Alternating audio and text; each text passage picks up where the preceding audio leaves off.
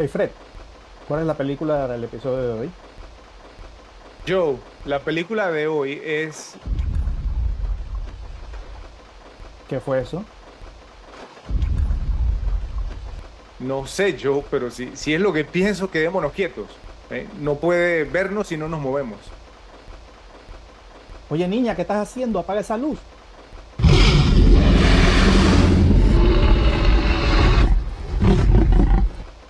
Me imagino que ya sabes cuál es la película, Joe, ¿cierto? Jurassic Park. A continuación, por las repetibles.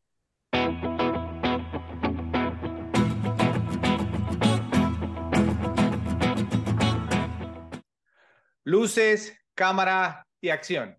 Estamos de vuelta con otro episodio de Las Repetibles, el podcast en tu idioma que combina el análisis enfocado con un toque de buen humor para desmenuzar las películas que consideramos como las más repetibles de todos los tiempos. Yo soy Fred, su amigo y moderador. Hay películas que logran incitar el debate inteligente aunque no sean consideradas principalmente como cintas serias por los entendidos en la materia, los cuales por lo general tienden a errar más de lo que aciertan. Hablando de errar, me acompaña una persona que ha demostrado de forma definitiva que si errar es humano, entonces no hay nadie más humano que él sobre la faz de esta tierra, ya que ha cometido tantos errores en sus rankings que podríamos pensar que ya lo hace para llamar la atención. Claramente estamos hablando de José. ¿Cómo vas, Joe? ¿Qué tal, Fredo? ¿Qué tal? Saludos a los repes. Esos rankings tuyos, vamos a tener que hacer algo para arreglarlos un día de esto. Si les gusta nuestro contenido, suscríbanse, denle like y activen la campanita para estar siempre al tanto de nuestros nuevos videos. Solo tienen que dar dos clics, dos solamente, en dos segundos y nos estarían ayudando mucho para que YouTube recomiende este podcast a otros amantes del cine. Visiten nuestro canal por YouTube, donde encontrarán listas de reproducción muy completas que les facilitan la navegación para que puedan encontrar el contenido de su interés en los episodios publicados previamente. Los temas y tiempos de este y todos los episodios han sido etiquetados en la descripción del video para que puedan acceder a los que más les llaman la atención. Recuerden que también publicamos la versión de audio del podcast por Spotify, Apple Podcasts, Amazon Music y Google Podcasts. Y que nos pueden seguir por Instagram, Twitter, que ahora es X o X y Facebook.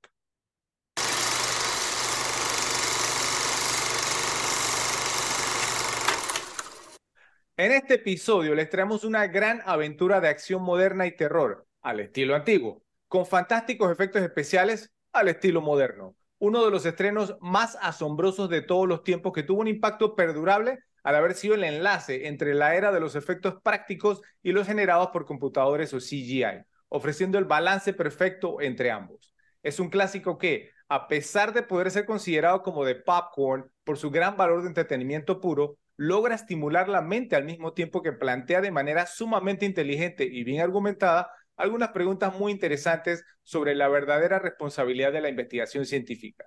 Es una película fantástica no solo por su emoción y efectos visuales, sino también por su trama significativa y entretenida. Estamos hablando de Jurassic Park, Parque Jurásico, con las actuaciones de Sam Neill en el papel del Dr. Alan Grant, Laura Dern como la doctora Ellie Sattler, Jeff Goldblum como el Dr. Ian Malcolm y Richard Attenborough en el rol de John Hammond.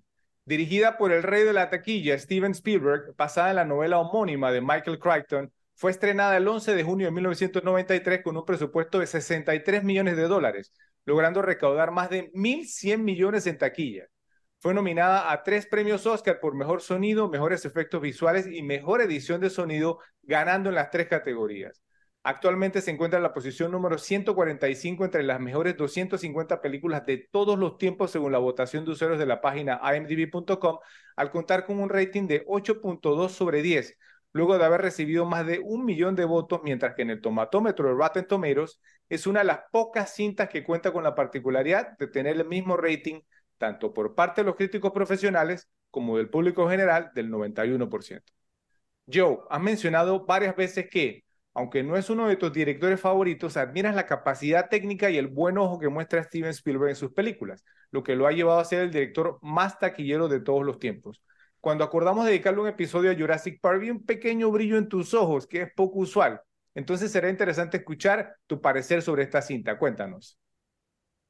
Bueno, obviamente esta cinta eh, pues tenía mucho hype, obviamente Steven Spielberg también es, digamos, uno de los directores más reconocidos hasta por lo que no saben de cine, eh, es un nombre pues icónico en la historia del cine, y pues obviamente fue una película que tenía mucha expectativa, pues mucha publicidad, eh, todo se vendió todo este tema de los efectos innovadores que tenía, ¿no? Esta película no post Terminator 2, ¿no? De, que, que fue la que no arrancó con estos grandes efectos en CGI pues, y fue una peli que no, que no quedó a deber, fue una, yo la, incluso la compararía un poquito con el mismo fenómeno de Terminator 2, cuando salió Terminator 2, los efectos, todo el mundo quedó maravillado, y cuando la gente vio esta película y vio los dinosaurios y todo ese tema, también fue ¿no? un acontecimiento, pues por algo, pues la taquilla que tuvo mil millones de dólares, mucha plata, ahora, eh, eh, eh, imagínate con 60 millones de presupuesto solamente, wow, la ganancia fue pues increíble, fue una película muy exitosa. Eh, y la verdad, o sea, fue un fenómeno cultural también en su momento. Eh, pues yo calculo que esta película me la debo haber visto aproximadamente, yo diría que entre 15 y 20 veces, no menos de eso. Eh, pues es una película muy repetible que todavía, digamos, está bastante vigente todos los efectos. O sea, en verdad que es una película que se ha mantenido bastante bien, pues más tarde ampliaremos un poco en esto. Pero, verdad, Jurassic Park es una gran, gran película con muchos años encima y que se mantiene muy vigente todavía en la actualidad. Sí, sí, especialmente esta última vez que la, que la vi, la, la película se, se, mantiene muy bien y para mí es una grata sorpresa, yo que te guste mucho, como dije, vi un pequeño brillo en tus ojos cuando habíamos mencionado esta película previamente, ¿no? Pero realmente es un clásico y, y mi experiencia con Jurassic Park eh, cuando lo fui a ver al cine fue bastante particular, ya que fue una de esas películas yo a las que llegué con el Switch cerebral apagado, ¿no? Sí, tú sabes, y preparado para disfrutar de un blockbuster con un festín de efectos especiales, lleno de momentos vibrantes y de muchas emociones. Para mi asombro, la película me ofreció todo eso y mucho más, ya que también logró presentar un interesante debate sobre la responsabilidad que tenemos al poder contar con más conocimiento y mejor tecnología de poder decidir entre las cosas que podemos hacer y las que debemos hacer. Si bien muchos de los escenarios que se presentan en la película en cuanto a la posibilidad que realmente pueda suceder lo que se expone en la trama han sido desacreditados, la innovadora forma en que expone toda la información le da un aire de cierta importancia y peso a la película, en mi opinión. Esta cinta yo creo que la he visto unas 15 veces yo, quizás un poco más, y realmente se mantiene como una joya del cine moderno. Al ver Jurassic Park ahora me sorprenden dos cosas, ¿no? En primer lugar, contiene una asombrosa cantidad de tomas icónicas, o sea, es increíble las escenas icónicas que tiene esta película. El agua ondulando en el vaso, la niña que se esconde, digamos, en el jeep, mientras el ojo del T-Rex asoma por la ventana, pues lo que vimos en la intro, Sam Neill y los niños corren por el campo mientras los dinosaurios pasan junto a ellos, un velociraptor mirando por la ventana a la puerta de la cocina y la empaña.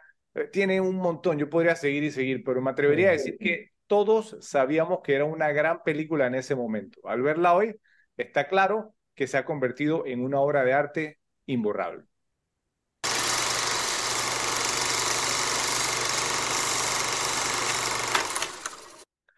Este año se cumple el trigésimo aniversario de una película que cambió el cine para siempre.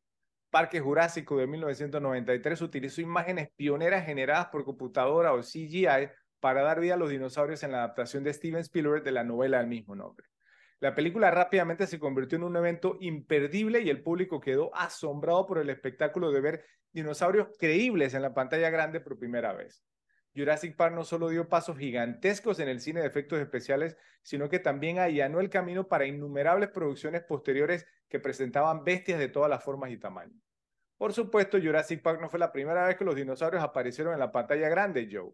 King Kong de 1933 es un ejemplo temprano de una película que traspasó los límites de lo que entonces era posible al incluir secuencias del gorila gigante del mismo nombre luchando con dinosaurios. Las criaturas cobraron vida para los espectadores al combinar la animación stop motion con la retroproyección, donde la película previamente filmada se proyecta sobre un fondo y se graba a los actores actuando frente a ella. Otros largometrajes como Journey to the Center of the Earth, Viaja al Centro de la Tierra, 1959, The Lost World, El Mundo Perdido, no esa, sino la de 1960, y The Land That Time Forgot, La Tierra que el Tiempo Olvidó o Un Mundo Olvidado de 1974, habían intentado formas alternativas de llevar los dinosaurios a la pantalla, incluyendo títeres e incluso yo adaptando reptiles vivos con prótesis. De estos métodos, Spielberg eligió inicialmente para Jurassic Park una combinación de animación stop motion para tomas largas y marionetas animatrónicas para primeros planos. Después de contratar al mismo equipo pionero que hizo el trabajo de CGI en una de las películas favoritas de Joe, The Abyss, El Abismo, en 1989, y Terminator 2, Judgment Day, Terminator 2, Juicio Final del 91, produjeron una secuencia de pruebas de dinosaurios esqueléticos. Pruebas adicionales con un tiranosaurio Rex con piel añadida consolidaron aún más la idea de que este era el camino a seguir para la película. Esta técnica construyó el modelo de dinosaurio a partir de huesos, añadió músculos y finalmente la piel. Jurassic Park presenta 15 minutos de dinosaurios en pantalla, de los cuales aproximadamente 9 minutos cuentan con animatronics de Stan Winston y 6 minutos de animación CGI, Joe. El éxito de esta combinación se ve en la icónica escena del ataque del T-Rex. Tras su estreno, Jurassic Park se convirtió en un éxito de taquilla instantáneo, convirtiéndose en la película más taquillera de la historia en ese momento. También presentó la oportunidad perfecta para desarrollar y mostrar los últimos avances en CGI. La cinta también inspiró varias películas de temática similar, pero más que eso, llevó a provocar una revolución en el uso de CGI en el cine.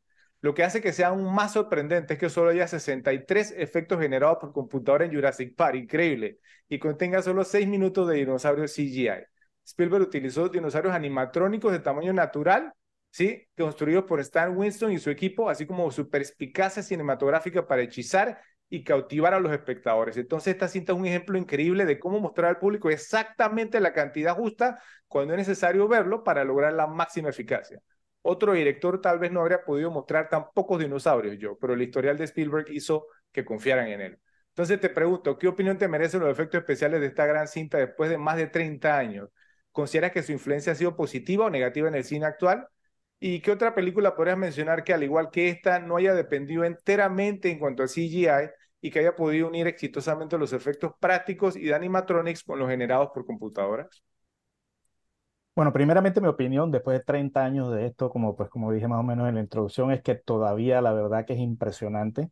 Eh, te puedo contar, digamos, con un par de dedos, uno que otro que a lo mejor ya no es tan, tan, tan, pero digamos que la gran mayoría de los efectos y el silla de esta película, los animatronics, que están súper bien hechos, súper vigentes. O sea, yo esta última vez que la vi, eh, la verdad que, que todavía, todavía me quedo asombrado de la calidad de, de, digamos, del CGI que tenía esta, para hacer una película tan pionera, sobre todo con eso, con el tema de, de hacer los movimientos de los dinosaurios y todo ese tema en CGI. Era, pues esta película fue pionera en esa, en esa técnica y, y quedó espectacular y sigue siendo espectacular. No me parece que haya envejecido eh, prácticamente nada. O sea, la película está muy, muy, muy vigente. Si saliera ahora, digamos, eh, eh, digamos, todavía efectos de esta película se ven mejor que muchos de ahora.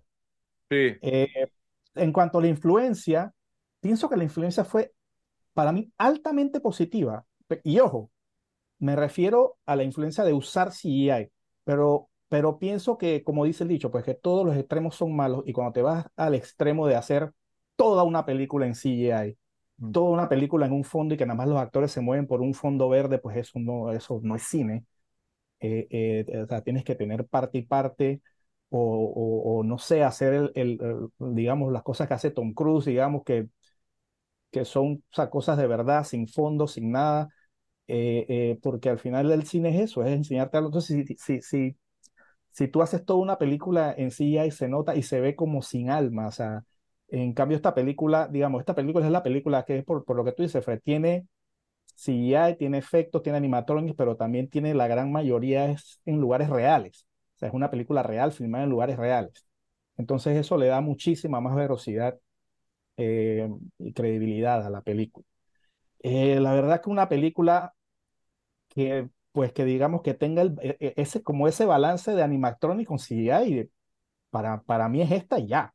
O sea, eh, porque si nos vamos a antes de esta, lo que había, te puedo, te puedo decir ejemplos de buenos animatronics. Si nos vamos después de esta, es más que nada eh, películas con buen CGI, pero la, con la combinación de los dos, digamos que esta es una película prácticamente única que te mezcla las dos y las dos en muy buena forma. Eh, digo, si nos vamos a antes, nos podemos ver películas como Hombre Lobo Americano en Londres, pero son, digamos, solo Efectos prácticos, ¿no? Son más efectos, prácticos, gremlins, todo eso, pues que usaban, digamos, esos muñecos que están muy bien hechos. The Thing, la, la, cosa, la cosa de otro mundo. Esa tiene, un efecto Y después, pues, digamos, muchas películas también que, que tienen mucha calidad y tienen buenos efectos, películas Eh, salvo, digamos, las últimas como que se pasan de efectos, pero digamos las películas después de Jurassic Park o en la década de los 2000 también había muy buenas películas con muy buenos efectos. Pero digamos que me, que me tenga la combinación, pues no sabría decirte un ejemplo, no sé si tú tendrás alguno. Eh, no, digamos, pues, se, no sé, hay, hay una, lo que pasa, digamos, es que no sé qué tanto, qué tanta sea, sea la combinación, porque tiene efectos muy buenos el, el, King Kong de Peter Jackson y el una que se me viene a la cabeza, que es muy buena, sí, y creo que tenemos cierta combinación. A mí me gusta mucho esa película, como tú sabes. Pero tira más a eh, CGI, ¿no? Exactamente, sí, es más, más CGI, pero, pero está muy, muy bien hecho y tiene algunos efectos prácticos también, sí. Pero me gustó lo que tú dijiste, yo, y que tú hicieras como tanto énfasis en el, en, en el tema, digamos, pues, porque yo creo que eso es parte de lo que le da peso a esta película. Eh, y es gracioso, ¿no? Pues tú ves, digamos, estas megaproducciones hoy por hoy que se gastan, digamos, entonces un dineral ¿sí? Y, pero tú ves, digamos, algo que le da peso a esta película, vamos, es que cuando tú ves el, ¿no? el helicóptero llegando a la isla nublar, es una isla de verdad, ¿cierto? Se fueron a Hawái, filmaron ahí, eran el helicóptero de verdad, volando, ¿sí? Encontraron un lugar, una locación, fueron allá, construyeron las cosas, ¿sí? O sea, tú ves ahora las películas, digamos, de, de Jurassic Park, Jurassic World y todas estas, todo es CGI, todo se ve falso, ¿sí? Entonces, o sea, no es, no es lo mismo. Yo pienso, pues que, que Jurassic Park sigue siendo un punto importante en la historia del cine, que anunció con éxito la llegada de las criaturas generadas por computadora y esto pues se hizo allanando el camino para las siguientes películas, digamos, durante los siguientes 30 años, digamos, ya que eh, yo creo yo, digamos, o sea, pues no, que eh, no siempre ha sido fantástico, como mencionamos, ¿no? Tú dices que el efecto ha sido positivo, pero no siempre ha sido muy fantástico.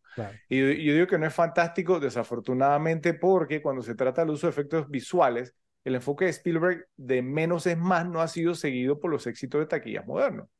Muchas secuencias de acción modernas son simplemente un caos. Como dijo Scorsese hace unos años, el corte súper rápido desorienta al espectador, es un asalto a nuestra conciencia, de hecho, tener imágenes chocando entre sí de diferentes ángulos y sin saber dónde estás. Con Spielberg, y esta es la clave, yo siempre sabes dónde estás. Él cree en los personajes y en la historia. Entonces sabe que realmente eso es lo importante para que la película funcione.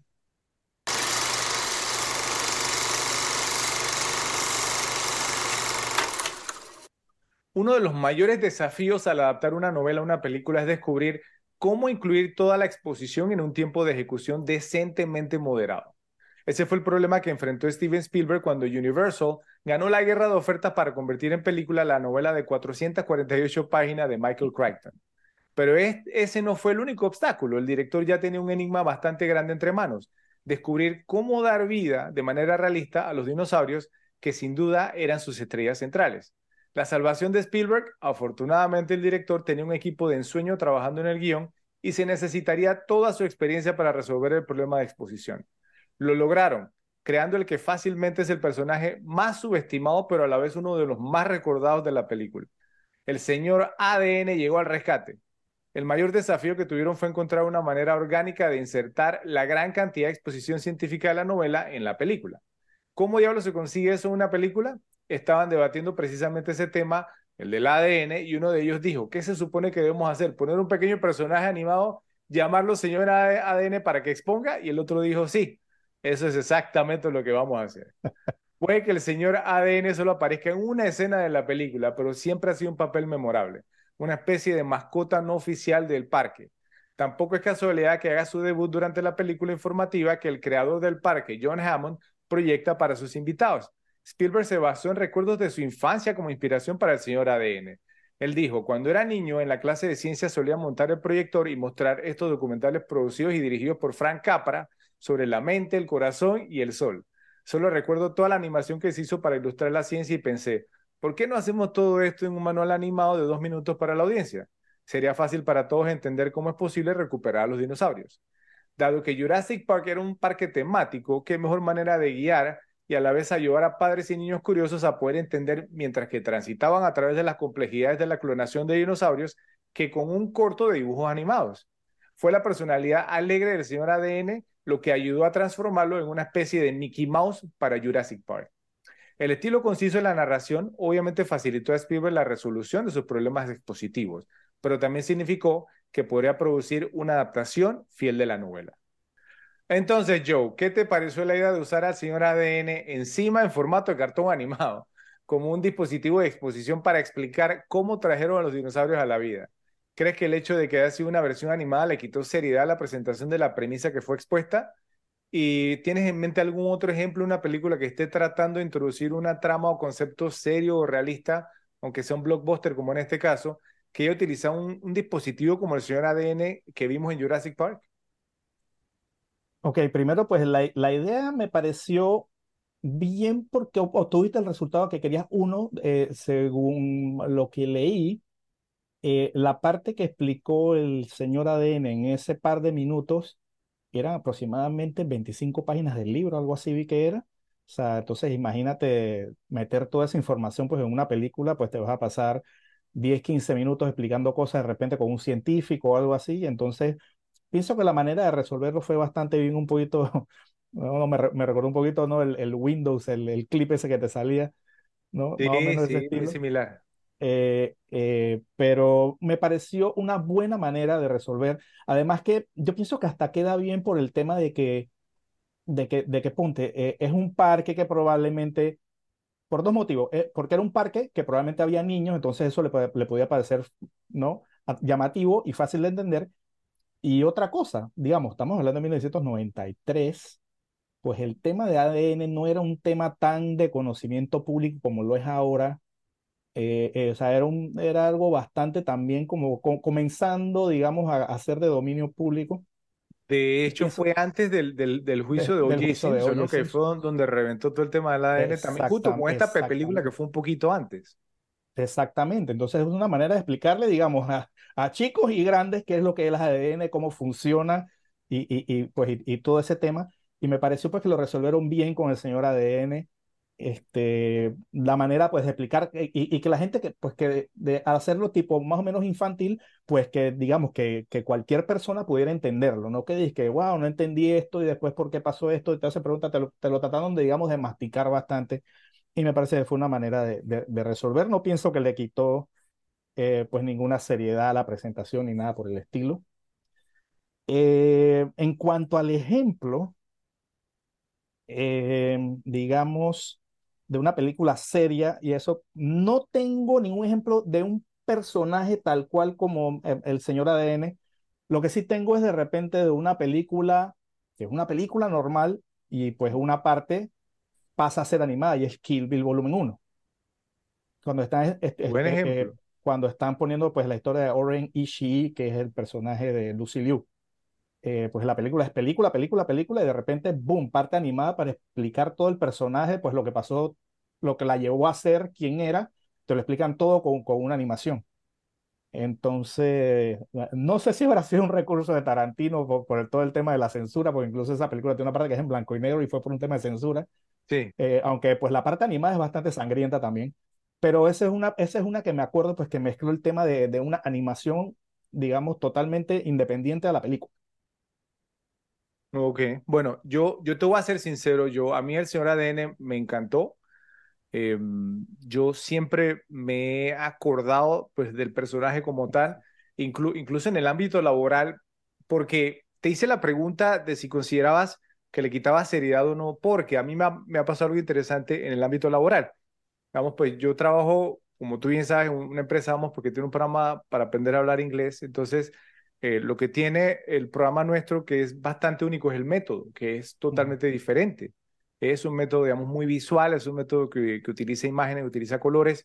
Entonces, yo siempre he querido como utilizar, un, o sea, o crear un personaje como el señor ADN para poder mostrar cómo funciona y eh, pues lamentablemente pues no siempre se me ha comprado la idea en el trabajo porque siempre se ha pensado como que bueno, eso le va a quitar un poco de seriedad, ¿no crees? Porque pues si, si las personas quieren buscar eh, un lugar para aprender a hablar inglés o, o digamos un, un, tema de aprendizaje y le salimos con algo animado, ¿verdad? No lo van a tomar como algo que es en serio. Y yo siempre, yo te lo juro, te lo juro, yo siempre digo, ok, y les pregunto, ¿han visto Jurassic Park? Y me dicen, sí, claro, que no ha visto Jurassic Park. Y yo le digo, ok díganme cómo pudieron traer a los dinosaurios de vuelta a la vida. Y todos me dicen, ah, bueno, sí, que salió un dibujo animado con, sí, con un muñequito, eh, pues que explicó que, que hacían excavaciones y que entonces que, que había mosquitos que habían picado a los dinosaurios y que entonces, pues no, que, que los mosquitos quedaron, digamos, entonces pues como atrapados y que no sé qué, y entonces encontraron los mosquitos y sacaron el ADN. Yo dije, ¿y por qué diablos creen que se acuerdan de ese detalle en particular? Es por la animación. Por favor, la animación es la clave de todo, el señor ADN es la clave de, todo. Bueno, yo sé que algún momento yo lo voy a poder lograr, pero lo que sí te digo, y para mí, digamos, sí, dime. No digo que que me, extraña a alguien que le tenga tanto cariño y afecto, incluso al señor ADN, tanto para llevarlo al ámbito laboral, de alguien de que no le gustan las películas animadas. Ah, es, que es que es, otro y, y pasa lo mismo que tú estás diciendo, le restas importancia a la película, aunque sea muy buena, solo por el hecho de ser animada. Eh, es que ahí, ahí es donde viene el tema. Por, por ser una parte animada en una película que no lo es, es por eso que te acuerdas. Ahora, si toda la película es animada, yo creo que tú concordarías conmigo que no tendría el mismo impacto. ¿Sí? Y yo pienso, pues eso fue lo que pensó John Hammond también, pues en la trama de la película. Pero yo te digo una cosa, yo, creo que el señor ADN fue increíble y obviamente que realmente funcionó muy bien como dispositivo de exposición, fue perfecto, ya que hablando específicamente en términos de exposición, la ciencia fue explicada de manera sencilla y fácil de entender. Luego repito, no conozco a una sola persona, no sé si tú y yo sí conozcas a alguien que haya visto Jurassic Park y que no recuerde cómo fue que pudieron traer a los dinosaurios a la vida nuevamente. Y esto fue gracias al señor ADN y su inolvidable intervención en este gran film.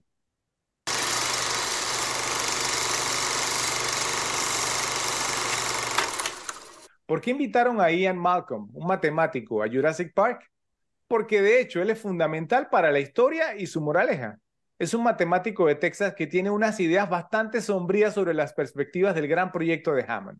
Ha calculado que el parque fracasará porque no puedes jugar a ser Dios y tampoco puedes controlar la naturaleza, por lo que no tiene reparos en recordárselo a Hammond.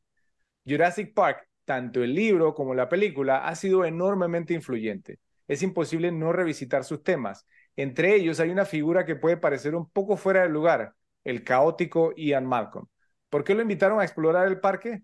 ¿Qué tiene que ver un caótico matemático estrella de rock con los dinosaurios?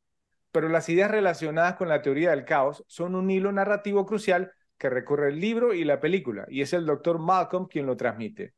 Mientras que el doctor Alan Grant y la doctora Ellie Sattler aportaron su experiencia en animales y plantas extintas a la investigación de Jurassic Park, es la experiencia del doctor Malcolm en el caos y los sistemas complejos lo que le permitió realizar un recorrido previo. Con solo poner un pie en la isla, ve a Jurassic Park como un sistema destinado al fracaso, ya que hay demasiadas variables impredecibles. Está ahí para desafiar las ideas de control y dominio de la naturaleza dentro de este sistema. La vida encuentra un camino y todo ese jazz. La razón por la que Hammond odia tan intensamente a Malcolm probablemente tenga tanto que ver con la forma en que el matemático se presenta con su sombrío pronóstico para el parque. Malcolm representa un nuevo tipo de académico, un matemático extrovertido y engreído. Viste todo de negro, coquetea con Sattler y, en general, actúa como si fuera la estrella de rock del show. La actitud sábelo todo y más santurrona que tú, con la que constantemente condena al parque, nos hace comprender en cierta medida el enfado de Hammond. Con él vestido de negro y Hammond vestido de blanco es el enemigo perfecto para contrarrestar el entusiasmo de Hammond que roza en la arrogancia. Un ejemplo de la forma brillante en que utilizaron su personaje fue con la gota de agua que Malcolm le muestra a la doctora Sattler en el jeep. Él deja caer una gota de agua en el dorso de su mano y le pregunta en qué dirección cree que rodará. Luego repite el experimento. La gota de agua cae sobre el nudillo y se mueve en diferentes direcciones cada vez debido a imperfecciones microscópicas de la piel. El punto de Malcolm es que la biología es tan compleja que, así como nadie puede predecir en qué dirección caerá la gota de agua del nudillo, nadie podrá predecir lo que sucedería si se sustituyeran los espacios en blanco del ADN del dinosaurio por ADN de rana. De paso, el ejercicio le sirvió para tratar de seducir a él y yo. Resulta que Malcolm tiene razón y nunca deja de decírnoslo. Después de ser gravemente herido y, de que le inyectara morfina, se vuelve muy filosófico, convirtiéndose en una especie de portavoz de las propias críticas de Crichton a los científicos.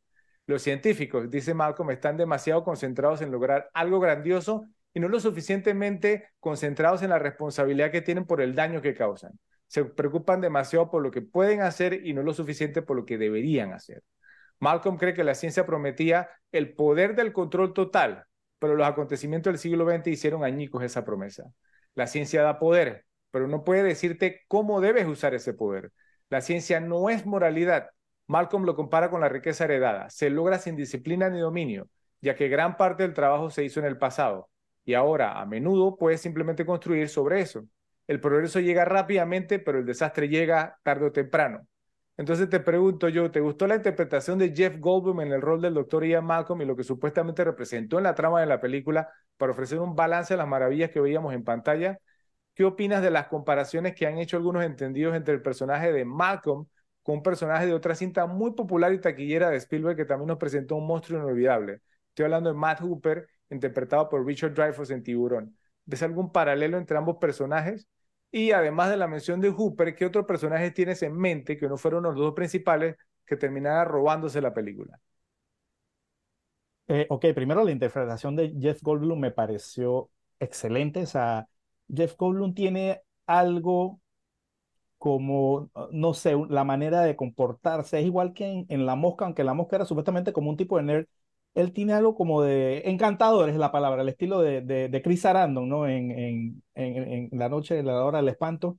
Tiene, tiene como una manera de comportarse, sus gesticulaciones, cómo habla, eh, muy particular y muy cool. No sé si en la vida real, pues, sea, sea así como persona y que está, digamos, actuando de él mismo. ¿Has visto entrevistas con él?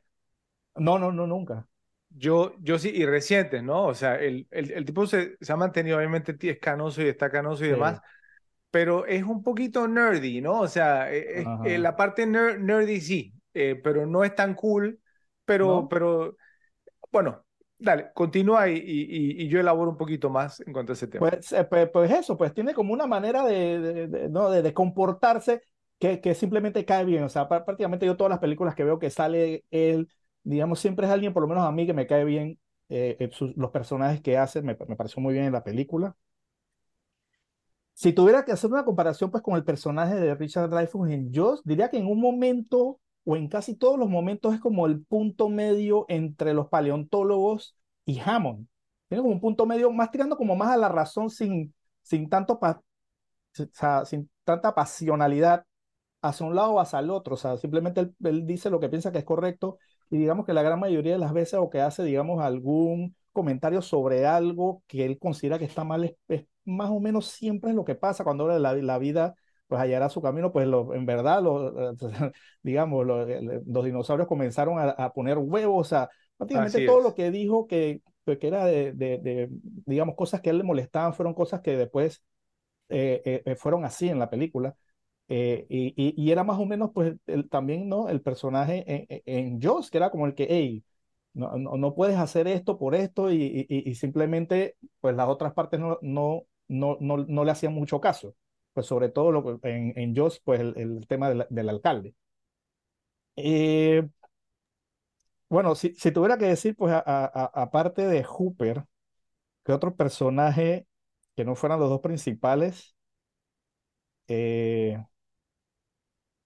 que se acaben robando la película, pues no sé si te refieres a esta película o otra película. no, no, en particular damos a cualquier película, sí. Bueno, pero es que si nos vamos a esta misma, me parece que hay un, un personaje que no es, eh, digamos, de los dos principales, pero que es un personaje que siempre me ha quedado esta. De esta película en particular, precisamente es Wayne Knight, o sea, el personaje de Dennis Nedry en esta película es un personaje que queda, pues, si eres fan de, fan de Seinfeld, pues es como Newman siendo Newman también, ¿no? Aquí un poquito. Sí, también, sí. Pues un, un, un tipo siempre como con malas intenciones, pero que, que es gracioso, o, eh, que hasta cae bien siendo malo.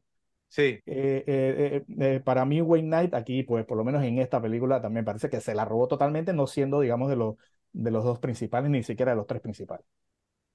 Ok, bueno, el tema, el tema con Goldblum, yo, yo, yo pienso que es un tema digamos, ¿no? El, en las películas de él, o sea, él luce como un tipo cerebral, sí, como un tipo, pues como que cuando habla, como él habla como pausado a veces y la manera como habla, tiene como esa característica de que hace que lo que está diciendo suene interesante. Te invito a que veas la película Into the Night, la que hizo con Michelle Pfeiffer.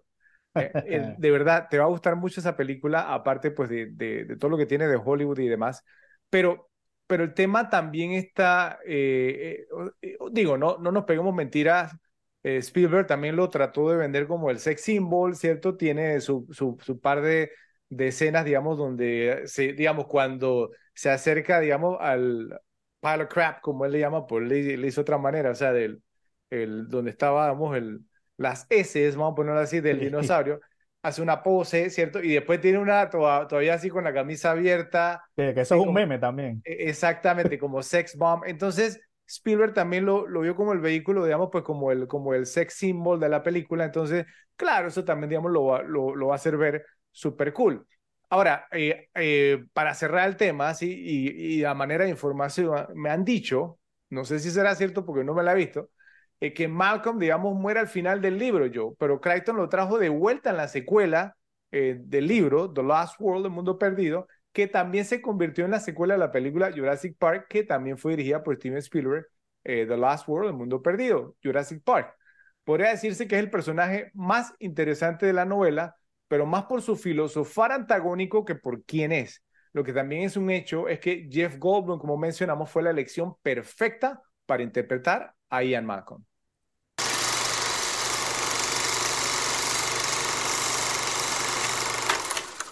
Jurassic Park es a la vez una cinta de acción taquillera y una película de terror espeluznante, pero de alguna manera Steven Spielberg nos mostró que podía hacer que las películas de terror fueran accesibles para los niños más pequeños. El hecho de que esta película sea una hazaña increíble del cine de gran éxito no debería sorprendernos, ya que fue realizada por Spielberg, el hombre que abrió el camino como pionero en el género con películas como Jaws, Tiburón, Raiders of the Lost Ark, Cazadores del Arca Perdida y la favorita de Joe, E.T. el extraterrestre. Jurassic Park es Spielberg por excelencia. Esta es la película que a él mismo le hubiera gustado ver cuando era niño. Lo que es aún más sorprendente es que, además de ser una mezcla trepidante de ciencia ficción, acción y aventuras, la película también es básicamente una película de terror. Para muchos espectadores de cierta edad, Jurassic Park fue la experiencia cinematográfica más aterradora y traumática de su infancia. Desde el principio, la escena inicial muestra un velociraptor aparentemente contenido, moviendo inteligentemente su jaula para matar a uno de sus transportadores. Luego el público ve a un T-Rex comiéndose al abogado chupasangre que estaba sentado en un inodoro, mientras los raptors se alimentan de una vaca, engañan al experimentado cazador Robert Muldoon antes de masticarle la cara primero y también estuvieron muy cerca de mutilar a dos niños en varios puntos de la historia. También obviamente está el brazo que fue despojado del cuerpo del señor Arnold, interpretado por Sam Jackson. La película definitivamente tiene elementos de terror y esto claramente ha sido un rasgo a lo largo de la carrera de Spielberg. En el verano de 1984 fue el estreno de Indiana Jones y el Templo de la Perdición y también de Gremlins, las cuales dirigió y produjo respectivamente, lo que impulsó la creación de la clasificación PG-13 para niños menores de 13 años que debían ingresar con sus padres. También generó controversia con Tiburón. Esto se publicó con un apéndice especial a la calificación porque el público pensó que sería demasiado intenso para los niños más pequeños. Siempre ha hecho películas de terror accesibles para los niños más pequeños. Esta es una de las razones por las que inicialmente cuando se contactó a Spielberg para adaptar Jurassic Park, incluso él no quiso al inicio, yo, porque él notó las similitudes entre la novela de Crichton y su clásico Tiburón del 1975. Ambas tratan sobre criaturas que causan caos a los humanos y la arrogancia del hombre cuando se trata de lidiar con ellas y con la naturaleza. Mientras que las escenas de las películas inicialmente se construyen de una manera lenta y cada vez más tensa antes de que se desarrolle la violencia y la muerte. Al principio, estas conexiones hicieron pensar a Spielberg que no debería dirigir la superproducción de 1993 él tenía algunas dudas sobre la dirección de Jurassic Park. Se refirió al guion como tiburón, pero en la Tierra. Aunque finalmente decidió abordar la película porque le presentaba un conjunto diferente de realidades físicas con las que jugar. Eso es parte del secreto de la película. Funciona a nivel físico y visceral. Los paralelos entre Tiburón y Parque Jurásico son más evidentes en sus escenas iniciales. En ambos simplemente te da pistas del tiburón y de los velociraptors. Los escuchas, ves un destello de sus ojos, la caja moviéndose, eh, pero es como si estuviera jugando con la audiencia de la misma manera que lo hizo con Tiburón, donde solo nos mostraba la aleta. Muestra a las personas que son atacadas y no exactamente lo que las ataca. Entonces te pregunto yo, ¿qué opinas eh, de este concepto? ¿Puede ver las similitudes entre Tiburón y Jurassic Park? Sí, algunas. De hecho, eh, esta película tiene ciertas partes que yo le llamo un poquito el efecto tiburón, ¿no? que son correlacionadas con el Spielberg, que es, digamos, mostrar o no mostrar a los dinosaurios y mostrar tipo la, la selva moviéndose o, la vegetación moviéndose. Eh, eh, ese tema de no mostrar, porque yo pienso que al final, o sea, ponte, eh, los dinosaurios que salen son al principio que te sale más o menos el ojo de Velociraptor y no ves más nada. Pues, obviamente eso es para, para crear incluso mayor impacto en la audiencia, hasta que no ves full cuando ellos llegan al parque y ya ven los dinosaurios y eso, eso es, es para crearte pues la sorpresa en verdad de verlo en su momento, porque si lo ves, digamos, del principio, ya después, ¿no? Como que pierde un poquito, y por eso, digamos, al principio solo muestra un poquito como el ojo, un poquito medio de la cara del, del Velociraptor, y, y para que sea, digamos, más impactante, pues la, la parte de después. pero, pero juegan mucho con ese tema de la vegetación, todo eso, para que, cuando viene. Entonces, un poquito más o menos el de tiburón, que era que el agua, ves los movimientos del ataque, pero no ves los barriles. No veías al tiburón, exacto, los barriles. A, eh, eh, eh, eso, por lo menos la vegetación, me, acuerda mucho a tiburón, digamos, obviamente, pues no es en el agua, pero es, es el efecto ese, de, de que hay algo ahí, pero que no lo ves y lo manejaron muy, muy bien, en, mi opinión. A mí me encantó realmente, eh, aunque sí nos muestran los, los dinosaurios, las personas que van a decir, pero es que vemos los dinosaurios del principio. Sí lo muestran los brontosaurios y demás, claro, tú querías ver dinosaurios, te muestran los dinosaurios, pero estamos hablando del factor terror. Entonces, con Jurassic Park, Spielberg continuó su tradición de utilizar el miedo para asustar e impactar a los niños. Los estudiosos han dicho que los niños son los que más responden a las historias aterradoras. Si se hacen bien, los niños las acogen con agrado y eso les, ayuda a ser más resilientes. Esto también explica por qué las películas de Spielberg suelen tener niños como personajes principales o al menos tener secuencias desde su punto de vista. Poner a los niños en peligro inmediatamente amplifica y aumenta los riesgos de una película, porque en el fondo de tu mente siempre estás pensando, él no va a matar a un niño, ¿cierto? El problema con esto es que Spielberg no tuvo problemas para matar a Alex Kidner, un niño de 12 años en Tiburón. Esto influyó en el público cuando veían Jurassic Park en su momento, ya que inconscientemente recordaban eso y luego pensaban tal vez estos niños no están tan seguros como nos gustaría pensar.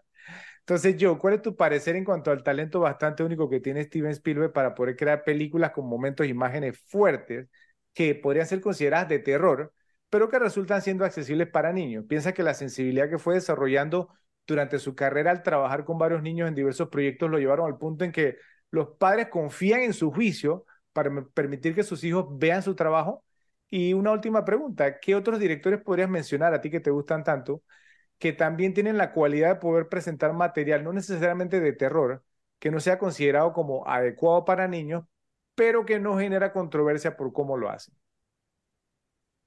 Ok, eh, la verdad que pues eh, como pones ahí, el talento de Spielberg es único para este tipo de, de, películas, me parece, o sea, eh, como tú dices, utiliza mucho niños. Eh, me llamó mucho la atención cuando vi el tema este porque en verdad yo en lo particular nunca he considerado a Jurassic para una película de terror, pero si le pones mucha atención, pues sí tiene, eh, y sobre todo me imagino que para niños, sí tiene sus momentos, tiene sus jumpscares, tiene sus partes muy, digamos, por lo menos la del brazo me recordó también un poquito a tiburón, la parte cuando están, ¿no? Que se ve la cabeza del tipo que va saliendo acá es que el brazo, eh, un parecido, pues en ese momento que no te espera, probablemente sí imágenes muy fuertes para niños, algunas, y eh, los jumpscares, todo este tema, pero algo hace Spielberg que no lo hace, no, sé, que no, no, lo hace grotesco o no lo hace desagradable, eh, que yo pienso que eso es lo que le da ese, eh, digamos, es esa manera de que un niño la pueda ver y de repente no queda tipo traumado como si fuera una película de Jason de repente, ¿no? En, en su momento. Eh, pero, pero, pero Spielberg tiene un, un, un, talento, pero increíble, único, diría yo, para hacer una película como esta y como otras que hace, con esas partes de terror, pero que como, no son desagradables, como, como tú dices, pues le da la confianza al papá de que aunque sea de repente algo considerado de terror, no es algo que, porque el tipo se va a parar y va a salir con el hijo del cine porque es algo, eh, porque es demasiado, ¿entiendes? Eh, eso, eso me parece que lo maneja Spielberg de manera excelente y prácticamente mejor que nadie. Este, pues pienso que en cuanto a los directores, que, es que creo que no hay un ejemplo como este. O sea, yo, yo, hay, hay directores que de repente te pueden sacar, o grandes directores que de repente pueden sacar una película con chicos o para chicos, no de repente tanto de terror o este tema, pero con otras temáticas, pero que son directores tipo, no sé, Wes Anderson, o este, incluso Scorsese, que, porque sacó Hugo, que es una película con chicos, eh, o Wes Anderson con Moonrise Kingdom, pero digamos no es algo que hacen de manera cotidiana, digamos que es como más que nada lo contrario, es como una excepción a las películas que hacen estos directores y, y Spielberg es el que más juega con eso y el que más tiene, digamos, ejemplos de, de, de, de, eso. O sea, muchos buenos directores hacen películas con chicos, pero no son, digamos, tan seguido pues como lo hace Spielberg, así que o sea, uno como Spielberg no te sabría decir pues que lo use pues ni en terror ni en otro género, digamos tampoco incluso que como tú dices, porque son mal eh, que, que, puede, que, puede considerarse no adecuado, pero pero pero digamos que que, que es aceptado. Sí. Es que es que Spielberg lo que tiene es como una conexión con los niños. Sí. porque él, él siempre ha tenido como un alma de niño y eso se nota en las películas. Y mira que ya hemos mencionado como dos o tres cosas que, que decimos no lo tiene más nadie o la película, sí. Eh, algo que tiene esta película no la tiene ninguna otra. Creo que vamos a tener como que reconsiderar un poquito el lugar de Steven Spielberg en el panteón oh, de directores, yo, porque realmente es, es un director muy, muy especial. Yo pienso que la capacidad de Spielberg para desplazarse perfectamente entre material oscuro y claro se resume mejor en el hecho de que al mismo tiempo, yo que trabajaba en los efectos visuales de Jurassic Park por la noche, dirigía la lista de Schindler durante el día. Ha tenido impulsos encontrados a lo largo de su carrera. Tiene el lado animador y el lado serio. Siempre hace una película más oscura y luego una película más clara. Ayudó a mantenerlo equilibrado. Tiene una gran versatilidad. Sin embargo, esto no fue sin un costo personal. Spielberg estaba tan agotado emocionalmente al trabajar en estas dos películas al mismo tiempo que hubo un intervalo de cuatro años hasta su siguiente película después de la lista de Schindler.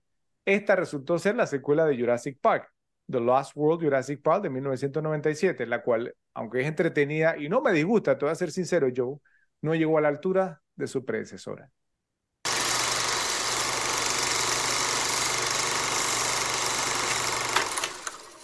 En honor al género de Jurassic Park, les traemos el ranking de este episodio.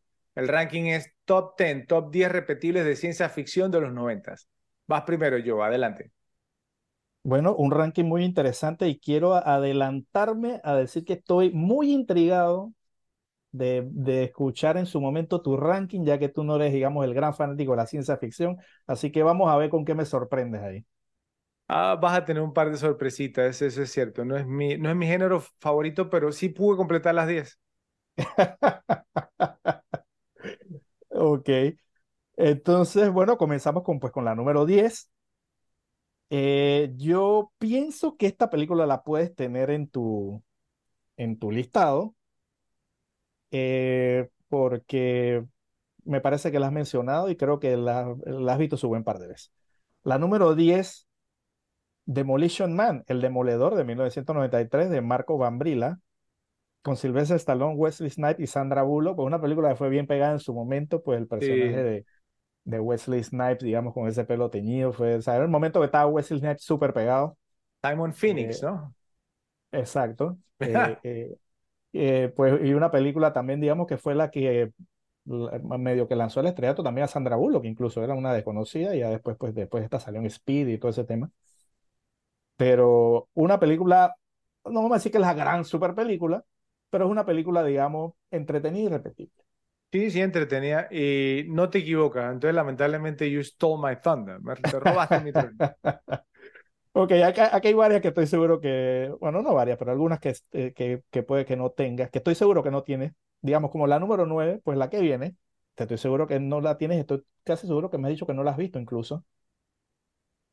Se llama Dark City, Ciudad en Tinieblas, de 1998, de Alex Proyas con Rufus Sewell, Kiefer Sutherland y Jennifer Connelly, pues una de estas películas pues de, de más o menos de estilo de cuando salió Matrix, esta es un poquito antes, pero de más o menos de ese estilo cuando salieron varias películas con la misma temática como de del mundo en que vivimos no es el mundo real, entonces no un mundo que es controlado por otros por otros seres y van y cambian, digamos, eh, te, te, cambia como tu, tu, tu, personalidad, van, donde tú estás hoy día eres un abogado y al día siguiente eres como un contador, o sea, te van cambiando todo y te cambian las parejas. Es una película muy, muy interesante, la verdad que me gusta mucho.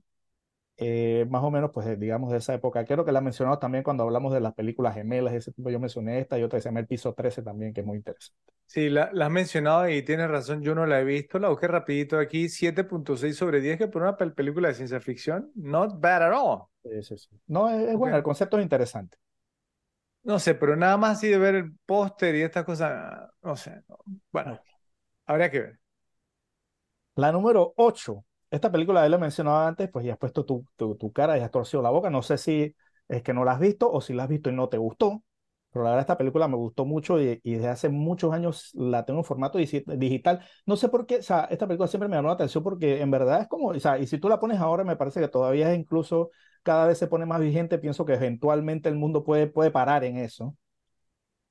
Eh, y la número 8 es Gattaca, Experimento Genético de 1997 de Andrew Nicole, con Ethan Hawke, Uma Thurman y Jude Law, pues de, pues de cuando comienzan a crear, digamos, no genéticamente perfectos, pero digamos que comienzan a crear como hijos eh, hechos con los mejores genes de los padres, o sea, todos como hijos artificiales, ya no hay hijos, digamos, que nacen de, de manera natural, cogen los mejores genes y los van uniendo, entonces es muy interesante por el personaje de Jude Law y Tanjo y Tanjo que es un chico pues que nació de manera natural. Y entonces Jude Law era uno que, que era un, un, digamos, un hijo que debió ser perfecto y al final tuvo un accidente y quedó paralítico, o sea que ni eso te, te, te garantiza, digamos, la perfección porque las cosas pueden pasar. Y, y, me parece una buena historia porque es de alguien pues que no es perfecto, que tiene problemas cardíacos y alguien que simplemente eh, quería hacer algo y lo logró, digamos, con todas las desventajas que tenía. Es una película que me gusta mucho y, y me parece que eh, eventualmente ese es el camino que podemos ir, ¿no? Como van las eh, cosas, quién sabe. Eso, eso es lo que te, te, te, quería preguntar porque tienes razón. A mí esa película eh, nunca me, me ha gustado. La vi una vez y no más.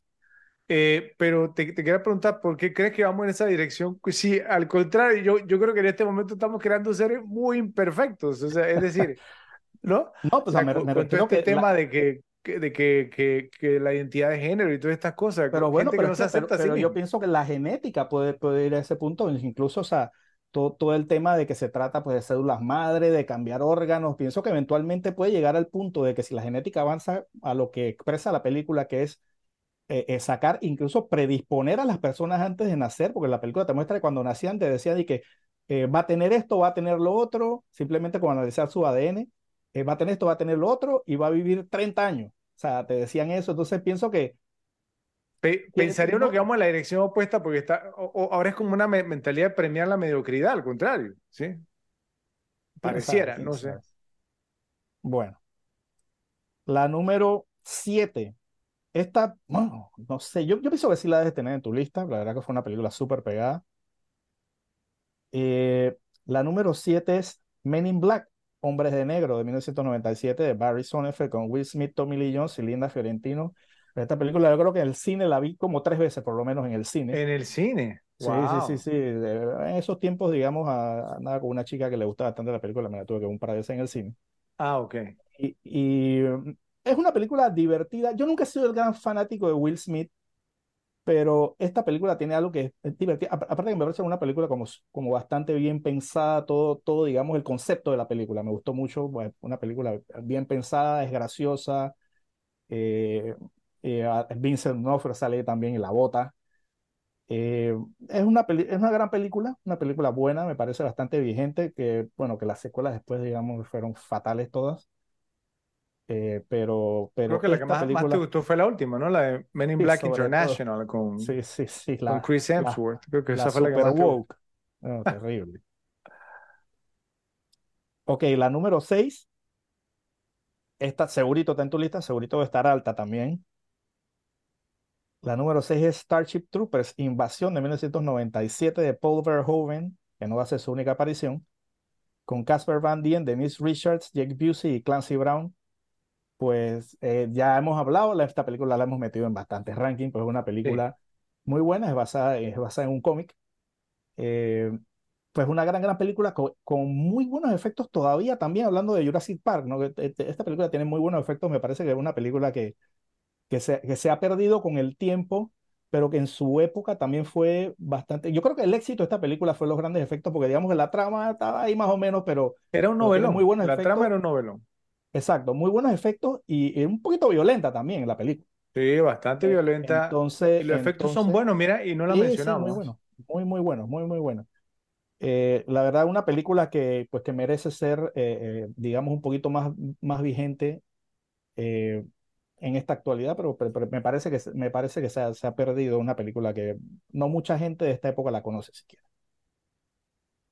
La número 5, pues esta segurito no está en la lista y se la metiste, era porque, porque, no, porque no llegabas a las 10.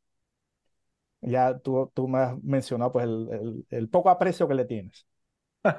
La número 5, 12 Monkeys, 12 monos de 1995 de Terry Gilliam con Bruce Lee, digo con Bruce Lee, con Bruce Willis. Bruce Lee. Ojalá fuera Bruce Lee, creo que me lo Ojalá. hubiera visto ahí sí. con Bruce Willis, Brad Pitt y Madeleine Stowe. Pues ya he dicho que esta película me gusta muchísimo este, de- desde el día que salió. Not even Eh, close. A mí esta película me encanta esta película. Es- Esa que por lo menos que me tengo que una vez al año me gusta mucho esta película. Eh, eh, muy buena. O sea, la verdad que, que también la mencioné cuando hablamos, creo que de las adaptaciones. Esta eh, película es una adaptación pues de un corto que se llama La Yente. Eh, muy interesante. Si te gusta la ciencia ficción, viaje en el tiempo, todo este tema, esta es una película muy buena. El cierre de la película es muy bueno, todo, todo esta está muy, muy bien armada. Y bueno. Trailer es un muy buen director.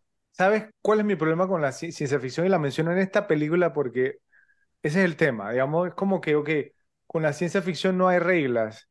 Sí, entonces, o sea, el- los creadores pueden salirse con cualquier locura, eh, no hay arriba, no hay pero- abajo, Pero son sea, locuras, pero son locuras eh, con No. explicación. Es como Ah, esta, esta pero- tiene locuras, pero son con explicación. Y, esta y- película y- para y- mí, no y como sé. tú dices, no, suspension of disbelief, te tienes que creer la explicación. Eso, es que eso, ahí es ¿Cuál donde es? yo tengo el problema, ¿sabes? Pero igual es volver al futuro, o sea, todo eso es la mentira más mentira que hay, pero tú te lo explican de una manera que tú, bueno, te la puedes creer que, ah, aunque sabes que es mentira, ¿entiendes? Es que, eh, eh, no sé, el, el, el, el, el punto está, digamos, es que es como, para mí es como demasiado pedir y a veces siento como veo este tipo de películas así como ¿Por- que por está qué no insultando mi gusta- inteligencia. ¿Por qué no te gusta todo el Monkeys que viaja en el tiempo y te gusta volver al futuro que si es viaje, que viaje en el tiempo? O sea, Es es la misma simplemente una mucho humor película. Es, Una, eso. es que una es chistosa y la otra es más seria sobre, digamos, algún tipo que, que, que, que, que tira un virus para acabar con la humanidad. Yo no sé si es por eso que no te gusta, pero una es, es una comedia, digamos, y la otra es más seria. Es, es más divertido ver a Christopher Lloyd actuando como loco que a Brad Pitt. Eso, eso sí te- Oh, bueno, eso está debatible. ¿eh? Divertido, debatible. dije, divertido. Bueno, Brad Pitt es divertido. En la primera parte, ya después que eh, se pone loco. Ah, gracias, después, gracias. Se, después se pone como loco, lo- lo- loco, digamos, loco, loco woke. Se pone como sí, se pone bueno. La número cuatro, esta cita tiene que estar en tu lista también. Dije que repetía, dice, dije que el director que mencioné antes iba a repetir, pues es en esta. La número cuatro es Total Recall, El Vengador del Futuro, en 1990, de Paul Verhoeven, con Arnold Schwarzenegger, Sharon Stone y Michael Ironside. Ya hemos hablado de esta película, una gran película. Espero que pronto sea un episodio también de esa película. A mí me encanta. Te puedo preguntar, yo Eh, cuando he dicho que esa película me gusta. ¿Tú no has dicho que Total Recall te gusta? Nunca he dicho que esa Oh. película. Y es más, cuando se ha mencionado en ranking, en ranking previos, esa película creo que nunca entró en ningún solo ranking mío. ¡Wow! Ah, ah, ciencia ficción, es la ciencia, son temas, ¿sí? Es, es entretenida, sí. Verhoeven me parece un gran director. Todo. O sea, y, la- y- y me parece que esa película está muy bien hecha todo el tema porque tú no sabes al principio si el tipo está actuando de la manera que está actuando porque está en el programa ese que le metieron o si es verdad. O sea, todo, la película está, está, te, te lleva No, no, bien. está O sea, bien. que llega. Yo, yo, está la yo me la he la repetido, película. pero no entra en mi ranking. Yo me la he repetido, sí, pero no entra en mi tú ranking. estás en la mitad de la película y, no, y todavía no sabes si es verdad o si no es verdad que el tipo está viendo lo que está viendo. O sea, eso me parece que está muy, muy bien hecho. Es una trama interesante para por una película de ciencia ficción con acción. Me parece. A mí me encanta esa película. ¿Te gustó el remake con Mr. Colin No, Farrell? no, lo vi, lo vi, tiene sus cosas, pero no, no, no me gusta. Ok. La número 3. 3, créelo, no. Wow. Hasta, hasta yo me sorprendí cuando la puse de 3. La número 3 es The Matrix de 1999 de los hermanos, bueno, ahora hermanas Wachowski, eh, con Keanu Reeves, Carrie Ann Moss, Lawrence Fishburne y tu amigo Joey Pantoliano. Sí. Eh, pues digamos de los 90, una de las películas pues, más icónicas. Y, y mira, la única manera, porque esta está de 3, porque esta película me he visto muchísimas veces, es porque las dos primeras son más viejas, para contar, solo por eso.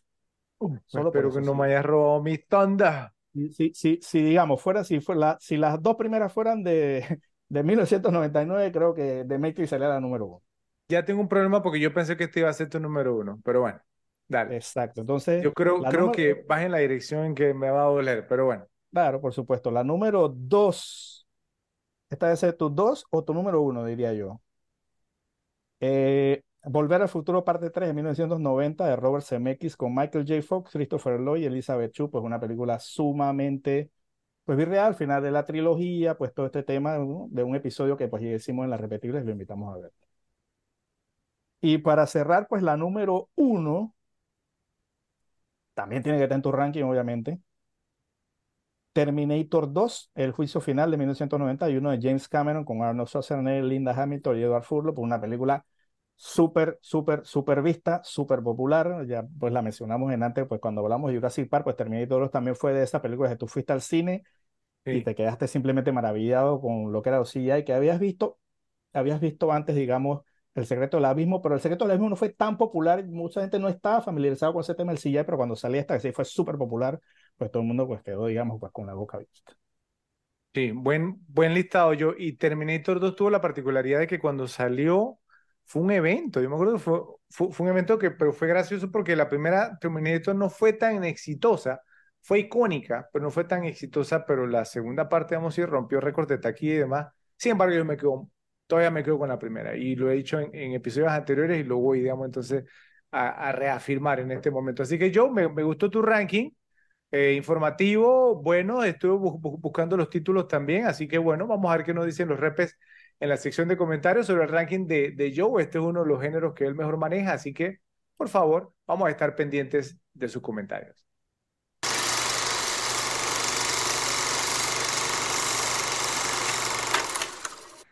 Bueno, voy yo ahora, Joe, con mi ranking de las top 10 eh, películas de ciencia ficción de los 90 en honor a Jurassic Park.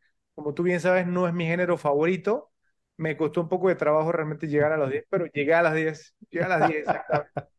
Así que vamos, eh, creo que te voy a sorprender con un par de mis selecciones y hay una o dos en particular que pensé que ibas a mencionar en tu ranking y me sorprendió muchísimo que no, no las mencionaras. Vamos a ver. Yo, yo, espero que no vayas a meter y que... No, no, no, no. sospechoso de siempre o una cosa no así. Digas nada, no digas nada. vamos, a ver, y después tú me comentas.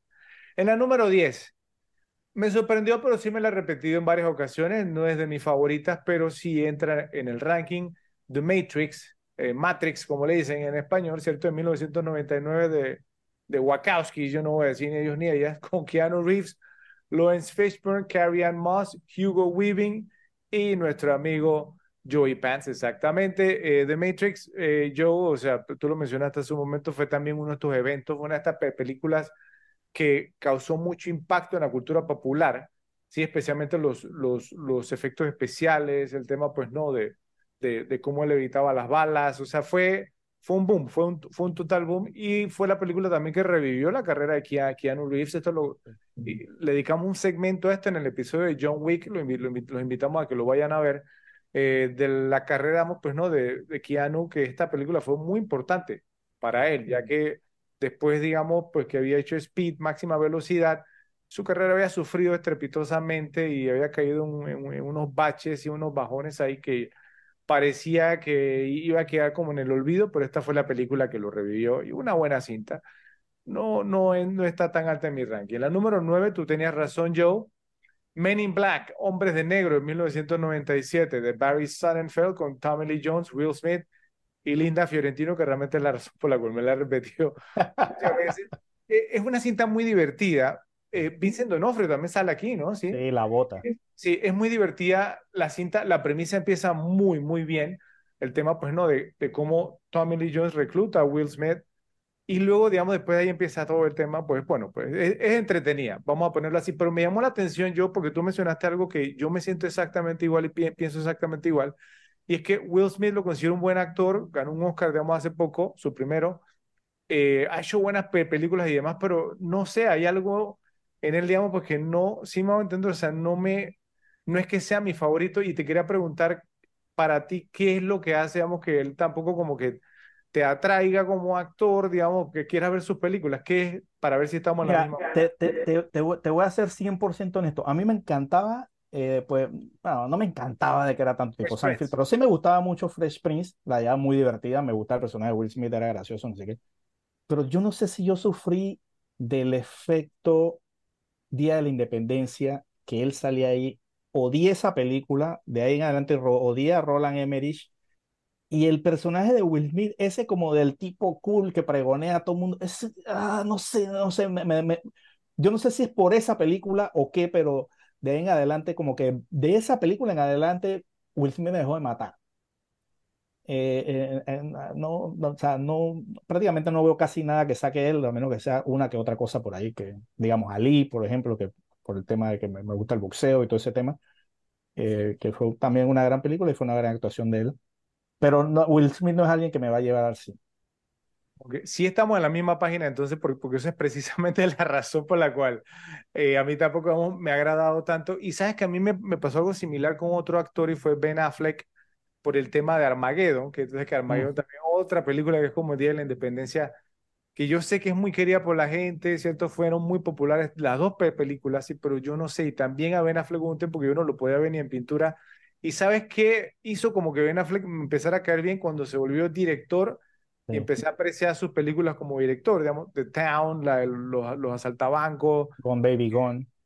Gone Baby Gone, Argo, sí, o sea, ahí fue donde el digamos le empezó a caerme bien y bueno, pues y, después hizo de Batman y lo hizo muy muy bien, aunque la película no, no fue muy buena, pero eso, y Will Smith no ha tenido esa, ha tenido un par de interpretaciones que me han gustado, en busca de la felicidad y todas estas cosas que lo he hecho muy, muy bien, pero en general son como similares para mí, pues. Entonces, pero Men in Black es una muy buena cinta y yo me la he repetido las suficientes veces. Otra que le pegaste yo, mi número 8, Demolition Man, el demoledor de 1993 de Marco Brambilla o Brambilla, con Sylvester Stallone, Wesley Snipes y Sandra Bullock. Esta película, como tú mencionaste, es muy divertida.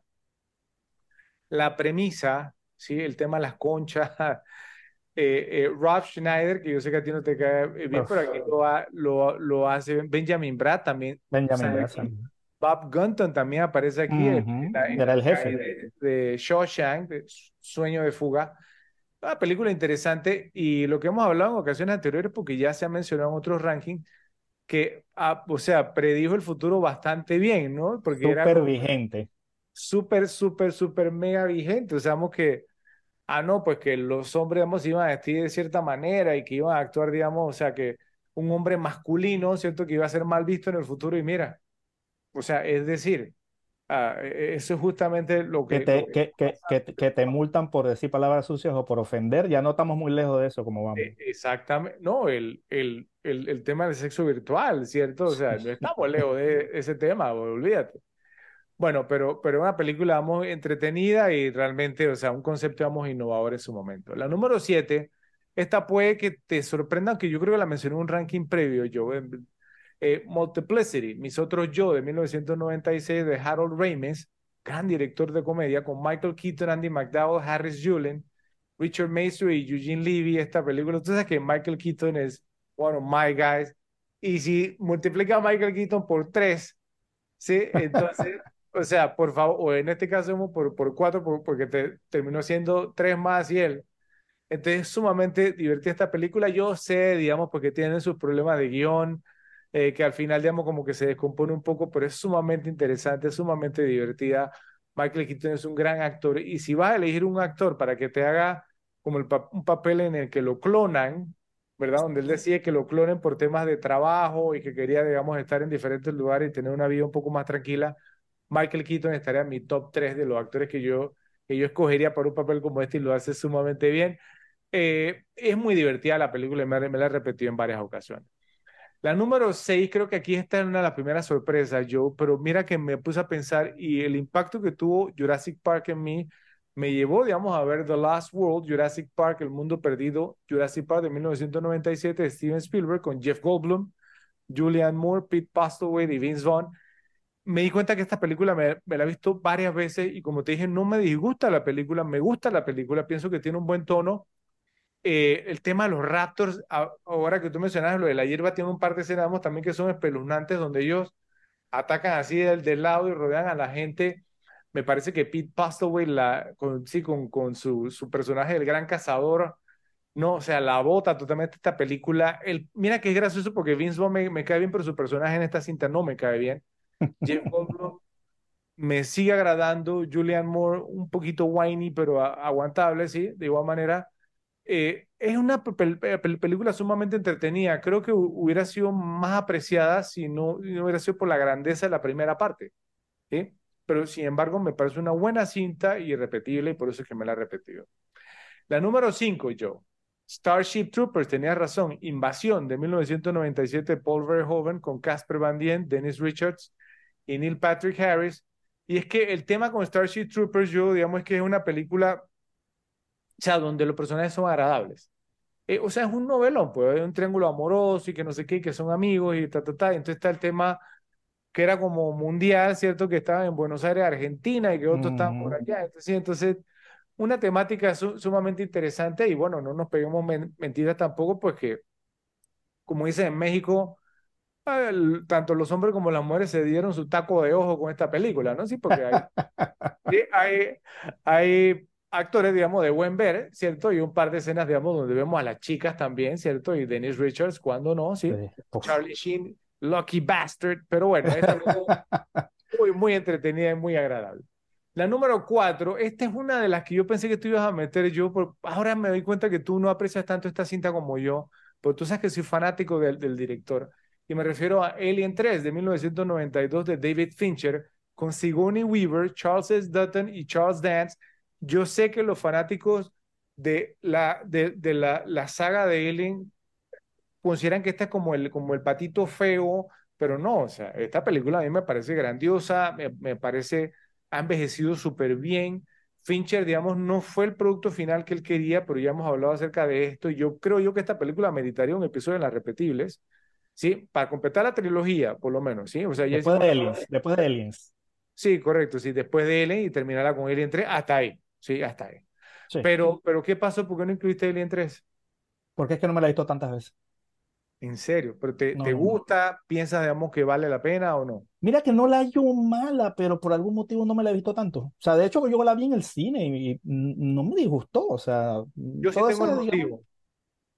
todo, todo, todo, ese ruido de la gente, pues a mí no me hizo tanto ruido, pues en su momento. después me la vi un par de veces, pero no sé, tendría que verla ahora y de repente tener un mejor pero sí tengo bastante tiempo que no me la veo. Yo sí tengo el motivo por la que no, no la he visto más veces. Mal gusto. Bueno, la, la, la, número tres, esta es la que me sorprendió muchísimo que no la incluyera Joe. Está en la categoría de ciencia ficción y pensé que le iba a mencionar. Y estamos hablando de Flatliners, Línea Mortal, de 1990, del subestimadísimo y menospreciadísimo Joe Schumacher, con Kiefer Sutherland, Kevin Bacon, Julia Roberts, también aparece William Bowen y Oliver Platt. Una gran cinta, es ciencia ficción ¿cierto? Me gusta mucho, una de las pocas ciencia ficción que me gusta, hubiera estado mucho más alta en mi lista, pero eh, con la excepción, digamos, de las dos, que son las dos que más me he visto. ¿Qué te pasó con Flatliners? Tú la mencionas a cada rato, las tengo altísimas. se me pasó, o no la, no la ligué con ciencia ficción, pero sí es. Es ciencia ficción, claro. La número dos, Joe, tenías razón, Terminator 2, Judgment Day. Terminator 2, Juicio Final de 1991 de James Cameron, con Arnold Schwarzenegger, Linda Hamilton y Edward Furlong. Esta película, o sea, pues simplemente eh, pues como me mencioné, fue un evento como Jurassic Park, antes que Jurassic Park, los efectos especiales fueron trascendentales. ¿Por qué me gusta más la primera todavía? Porque la considero como más raw, como más cruda, así, o sea, y me gusta eso. Lo que no me gustó de la, de la segunda es que ya se pusieron preachy con el tema de que, que o sea, que no puedes matar a la gente, que, que, que el cyborg, digamos, el Terminator que desarrolla sentimientos, todas estas cosas. Eh, ese es lo que, sí me va a entender, o sea, eso es lo que yo entiendo, yo entiendo que están tratando de dar un mensaje y todo lo demás, pero mira, ese, mira ese tipo de cositas a donde nos han llevado yo. Y todo nace de ahí, ¿sí? Todo nace de ahí. Entonces, por, porque no, no era necesario. Cuenta la historia, ¿sí? John Connor, o sea, e, e, era consistente con el personaje porque él salvaría a la humanidad, ¿sí? Entonces él decía, bueno, la vida humana es valiosa, está bien, pero no, no me golpees en la cabeza con un mazo, brother. O sea, toda, toda la... y eso es lo que no me gusta, aunque mira que está en número dos porque sí me lo he visto muy, muchas veces. el, one, two está invertido, el one two está invertido, el de nosotros. Exactamente, yo creo que es el número uno ya, ¿cierto? Back to the Future Part 3, Volver al Futuro Parte 3 de 1990 de Robert Zemeckis con Michael J. Fox y Christopher Lloyd. La película que le dio un cierre tremendo a la trilogía, una de mis trilogías favoritas de todos los tiempos. La segunda parte creo que es la más débil de todo eso, lo hemos hablado, a ti como que te encanta y, me parece que es tu favorita, me dijiste, pero la tercera parte de esta le da un cierre tremendo a la trilogía. Me encanta, hay gente que dice que es un western, sí es un western, pero también es de ciencia ficción. Y bueno, Joe, eh, ese fue mi ranking, no sé qué te pareció rápidamente. No, bien, sea, la verdad que llegaste así, fuiste consistente con una que ya habías dicho también, sé que ese no es tu género, pero, pero estuvo bien, estuvo bien. Ok, muy bien. Vamos a ver qué dicen los repes. ¿Cuál de los dos rankings le gustó más? ¿Si el de Joe o el mío? Vamos a estar pendientes de la sección de comentarios.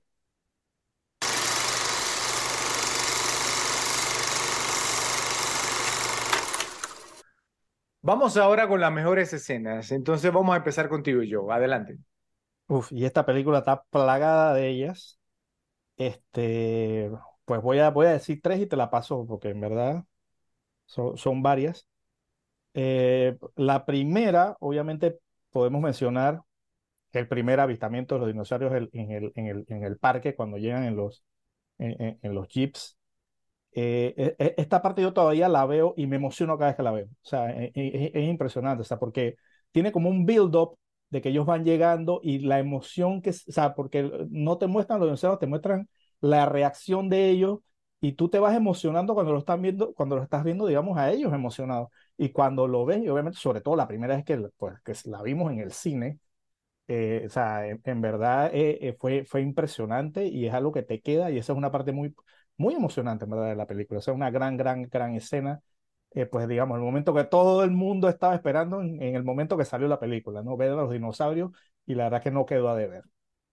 Y sabes que yo, o sea, es sumamente menospreciada esa escena obviamente hay gente, hay gente que va a decir, bueno, es que las secuelas eh, nunca logran el mismo impacto porque, pues, eh, o sea, no puedes hacer, digamos, la cosa por primera vez una segunda o tercera o cuarta vez. siempre va a haber una primera vez cuando tú muestras los dinosaurios por primera vez y Jurassic Park tuvo, digamos, e, ese honor, vamos a ponerlo así, pero es que no tiene que ver nada con eso, en mi opinión. Tiene que ver con las decisiones que toma el director.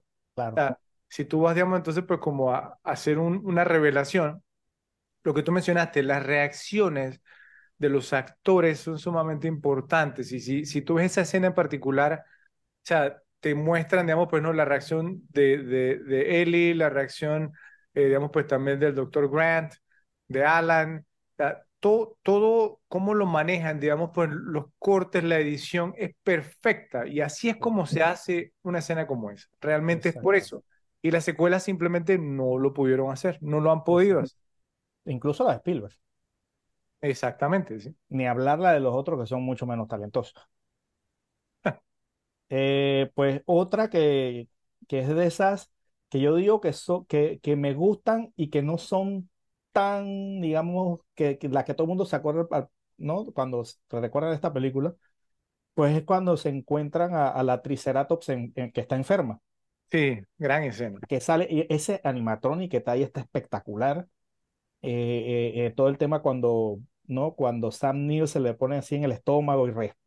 O sea, que son los detalles que tiene esa parte, la parte que, que, que, que mm, ¿no? Que Laura Dern le, como que le agarra la lengua y le, y le exprime algo ahí. O sea, se ve súper bien, súper, súper bien hecho. Está, está muy bien hecho esa parte, pues, y después hay, pues, hay otra parte, pues, cuando sale digamos, la, la, la, la gran montaña de lo que. Exacto. Eh, esa escena me gusta porque tiene varios detallitos que me gustan. Y, y, fue como también la primera que vimos ellos teniendo contacto con un dinosaurio. Esa parte. Sí. Eh, eh, y voy a decir una más y te la paso. La verdad que es una, pero que es una que son varias. O sea, digamos, más o menos es una secuencia, obviamente pero que en una sola secuencia, tú al principio de la película estabas mencionando como, ¿no? como los momentos icónicos que tenía la película, y solo esta secuencia tiene varios. O sea, y es toda esa secuencia de la primera vez que sale el T-Rex cuando ellos están en el carro. O sea, eh, desde la parte del vaso de agua, la primera aparición del T-Rex, que esa parte también todo lo quedó y que wow, el sonido que hace, la parte cuando le ponen la luz en el ojo, cuando se come al abogado, o sea, toda en, todos los momentos que tiene solamente una secuencia, todos los momentos icónicos, digamos. O sea, la verdad que esa, esa es, es una parte eh, eh, fenomenal con, con, con muchas, eh, digamos, escenas, o sea, bueno, una escena, pues una secuencia con muchas escenas parodiadas totalmente. y, y, y homenajeadas también. Sí, total, total. Así que, pues, te la paso para decir, pues yo tengo varias aquí más, pero para que suelte. No, no, yo, yo estoy totalmente de acuerdo contigo. Yo, digamos, pues no, que lo, lo el vaso de agua y la introducción del T-Rex ah, es, es, que es tremenda. O sea, es probablemente el momento más icónico de la película. Estoy seguro de eso. Y uno, quizá uno de los más icónicos yo de la carrera de Steven Spielberg, ¿no? O sea, eh, cuidado que el más icónico, habría que ver. A algún momento haremos un ranking en cuanto a eso. O sea, cada cosa que ves en esa escena fue planeada por Spielberg debido a las limitantes, como mencionamos anteriormente, a las que se enfrentaba por las carencias en cuanto a la tecnología, ¿no? Lo que no podía mostrar en pantalla. Entonces, eh, o sea, hay una cosa con, este, este tema del ataque del T-Rex, y es que Spielberg sabe eh, algo que otras personas olvidan hablando de directores, y es que las cosas grandes en la película solo dan miedo si eres pequeño, ¿sí? Entonces, o sea, cuando, cuando hablas de lo que él nos muestra, digamos, pues no, de, o sea, ¿no? Digamos como de, de, que, o sea, que el, el, monstruo te viene a través, digamos, del techo del auto, digamos, entonces es algo, digamos, que funciona. Ahora, eh, si tú comparas eso con uno, con tu pasero, el director Guillermo del Toro y Pacific Rim, ¿cierto? Tiene un gran monstruo peleando contra un gran monstruo y adivina cómo se ve, o sea, la escala no funciona, son una o dos personas eh, luchando contra dos cosas, pero si eres pequeño, y eres, ¿cómo se llama? Y, y, y, Vulnerable. y despertándote algo más grande que tú, da mucho miedo. ¿Ves? Otra gran escena, los Raptors, los Velociraptors acechan a Alexia Timmy en la cocina. Uf. Sí, esa la tengo.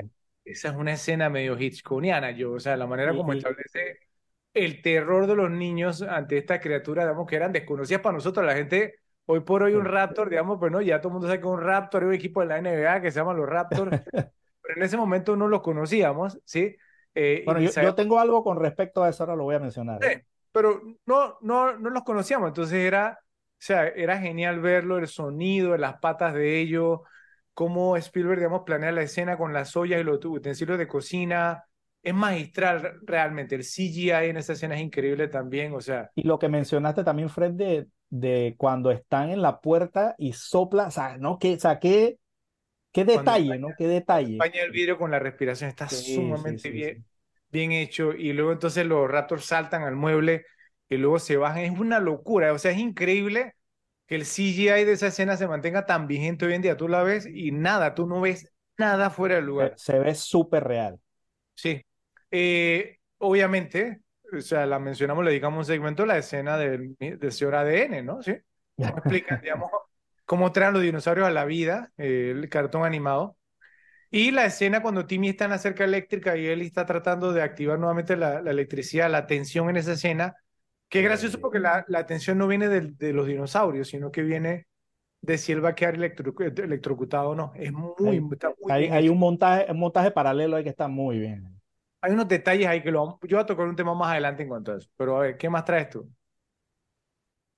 Eh, ok, eh, si vamos a hablar de momentos icónicos, pues qué más icónico, aparte del, digamos, del vaso de agua, del ojo del dinosaurio con la luz, que la persecución del T-Rex cuando se ve reflejado en el espejo y dice los objetos en el espejo están más cerca de lo que aparecen, es que esa, ese, volvemos al tema, ¿no? Esos detallitos que le mete Spielberg son brillantes, o sea, eso, que, o sea, qué manera de generar como tensión y de repente hasta un poquito de gracia cuando ves eso. O sea, o sea tener el dinosaurio y, ver lo que dice, los objetos que están, están más cerca, no, es que es brillante, es excelente como ha puesto esa, escena. Otra escena, pues muy parodiada.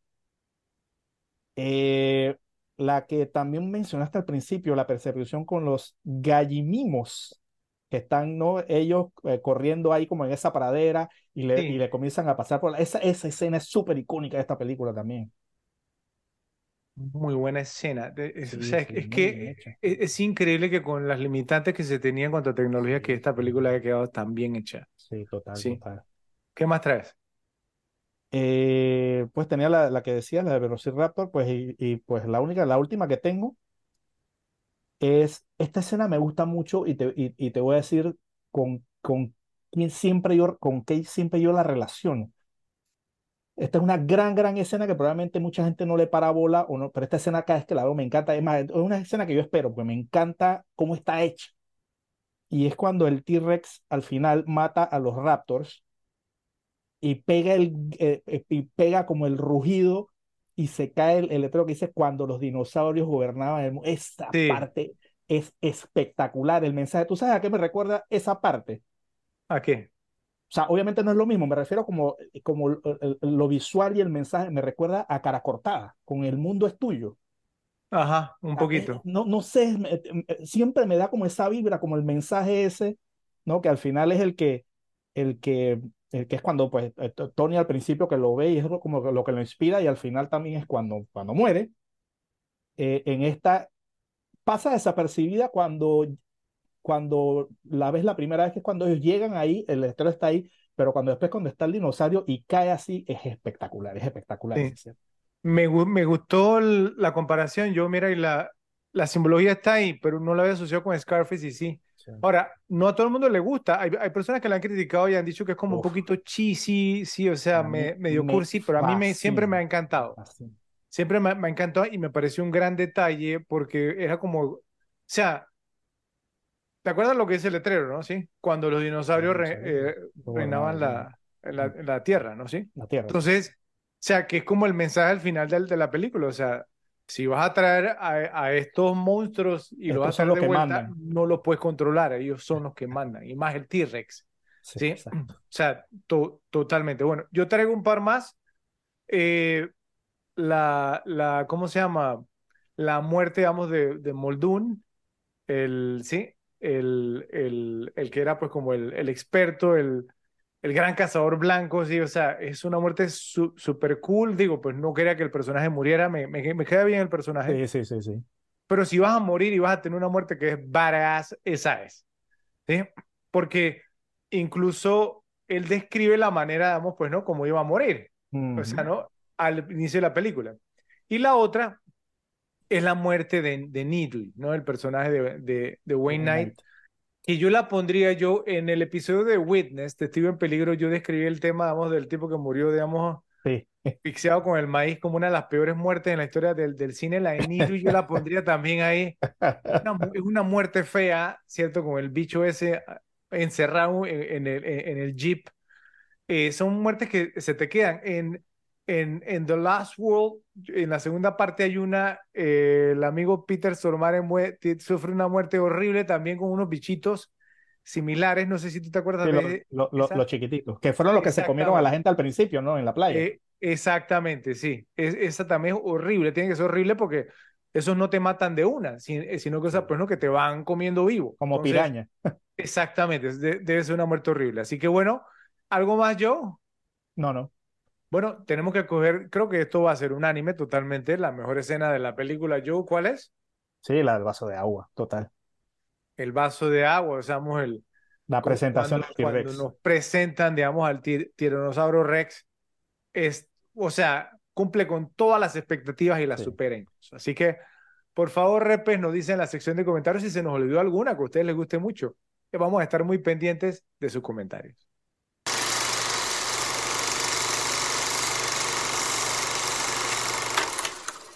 Bueno, pasamos ahora a las líneas de diálogo más citables. Joe, adelante, empiezas tú. Ok, esta tiene va- va- varias líneas. Yo creo que yo no me atrevería a decir que es la mejor línea de la película, no, no, pero siempre creo que es una de las que más siempre me ha quedado. Yo creo que por lo, por el tema, ¿no? Por el tema comídico. Y es de, esta es de la computadora de Dennis Nedry, que es esa, ah, ah, ah, you didn't say the magic word, ah, ah, ah, no dijiste la palabra, con- la palabra mágica. Esa, esa, esa, esa frase siempre me ha quedado de esta película, total, o sea, total, de verdad. Siempre, sí, de hecho, de- de- cuando se puede presentar la oportunidad, me acuerdo, me acuerdo de esta frase y la digo, o sea, eh, eh, siempre me ha quedado, siempre me ha quedado esa frase. Eh, otra es de John Hammond, que dice, ¿no? Cuando estaban, cuando se, se- ¿no? se, se dio todo el problema, ¿no? Del, de la mala, del mal funcionamiento, dice, todos los parques temáticos, dice Hammond, ¿no? Todos los parques temáticos importantes tienen retrasos. Cuando abrieron Disneylandia en 1956, nada funcionó. Y le dice Ian Malcolm, sí, pero John, si los piratas del Caribe fracasan, los piratas no se comían a los turistas. Esa es una de las mejores líneas. O sea, eh, Ian Malcolm tiene, Tiene diría que el muchas líneas. 70% de las mejores Sí. líneas de esta película. Sí, total, total, total. Tengo varias de él. Eh, esta, esta que es más o menos casi la, una de las, las, las últimas líneas de la película, que es eh, el doctor Grant y Hammond, ¿no? Le dice el doctor Grant, Hammond, después de una cuidadosa consideración, he decidido no respaldar el parque. Le dice Hammond, yo también. Pum, y se fueron. Eh, otra que tengo es entre Ray, Ray Arnold, que es Samuel. Jackson, Sí. y John Hammond, ¿no? Eh, dice Ray Arnold, ¿no? Cuando comienza a sonar, eh, cuando comenzaron a sonar ahí en la sala de control las alarmas, que le dice, las vallas están fallando en todo el parque, le dice John Hammond, encuentra a Nedry, chequen las máquinas expendedoras. Esa yo la traigo. Ya lo conocía. ¿no? Es, es que el, el, el, el puesto de trabajo del escritorio estaba lleno de, de envoltorios, de chocolate, de doritos, de todo. Y, y- y en, esos, en estos tiempos fue ofensivo, de gordofobia y todo ese tema, ¿no? Sí, Eh, totalmente, totalmente. Eh, voy a decir otra, hay varias ahí que tengo de Malcolm, pero te las voy a dejar ahí para que las digas. Tengo otra también entre eh, pues, Dennis Nedry y, y que, que, que también es bastante icónica, que cuando llega, cuando se encuentran en Costa Rica, que le dice Dennis Nedry, ¿no? Lo saluda con la mano, Dodgson, le dice Dodgson, y que no deberías, no deberías usar mi nombre. Y dice Nedry en voz alta, Dodgson, Dodgson, tenemos a Dodgson aquí, a ver, ve, a nadie le importa. Sí, Eso se convirtió en un meme, exacto, y todavía se usa. sí. No, no, y, no, y Wayne Knight la rompe No, totalmente sí, en es esta que, es, película. es que La Wayne Knight es muy La gracioso. botó, Demasiado gracioso. la botó. Dale, Fred, pues di las tuyas. Si no las dices, pues yo tengo un par más aquí. Bueno, ok. Eh, una, pues, ¿no? De Robert Muldoon, que no la quise mencionar hace un momento porque la estaba guardando, justo antes de su muerte, antes de ser atacado por el, por el Raptor, se voltea y lo ve y, y- y dice, clever girl, chica lista, ¿no? Y pam, y se lo come. No, es que, oye, famous last lines, ¿cierto? La última Sí. línea más famosa, esa, esa estaría top 10, te voy a decir. Nos Bueno. falta mucho ranking, no se preocupen, quedan muchos ranking por hacer. Bueno, eh, esta línea del doctor Ian Malcolm y la remata de Elise Sattler, ahora te quiero pregun- preguntar tu opinión en cuanto a esta, ¿no?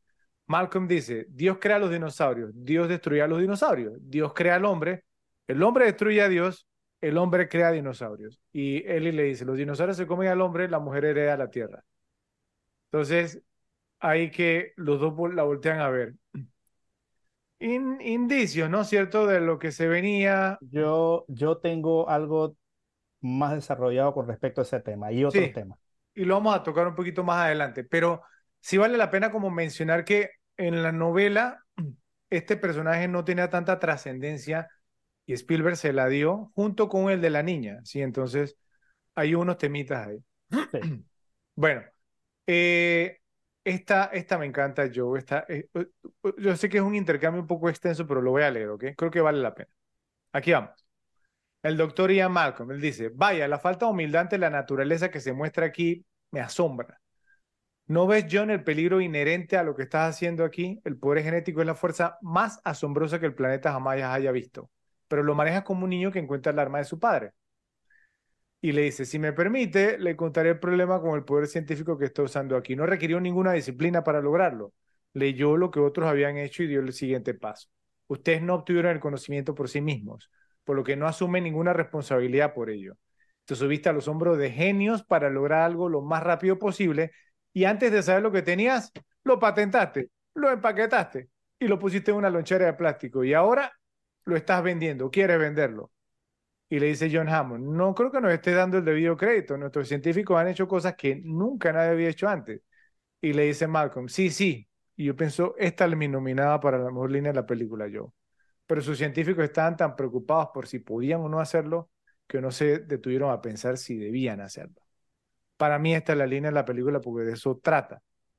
Eh, John Hammond le, dice, cóndores, los cóndores están al borde de la extinción en el mejor tono, tono de estilo Joe.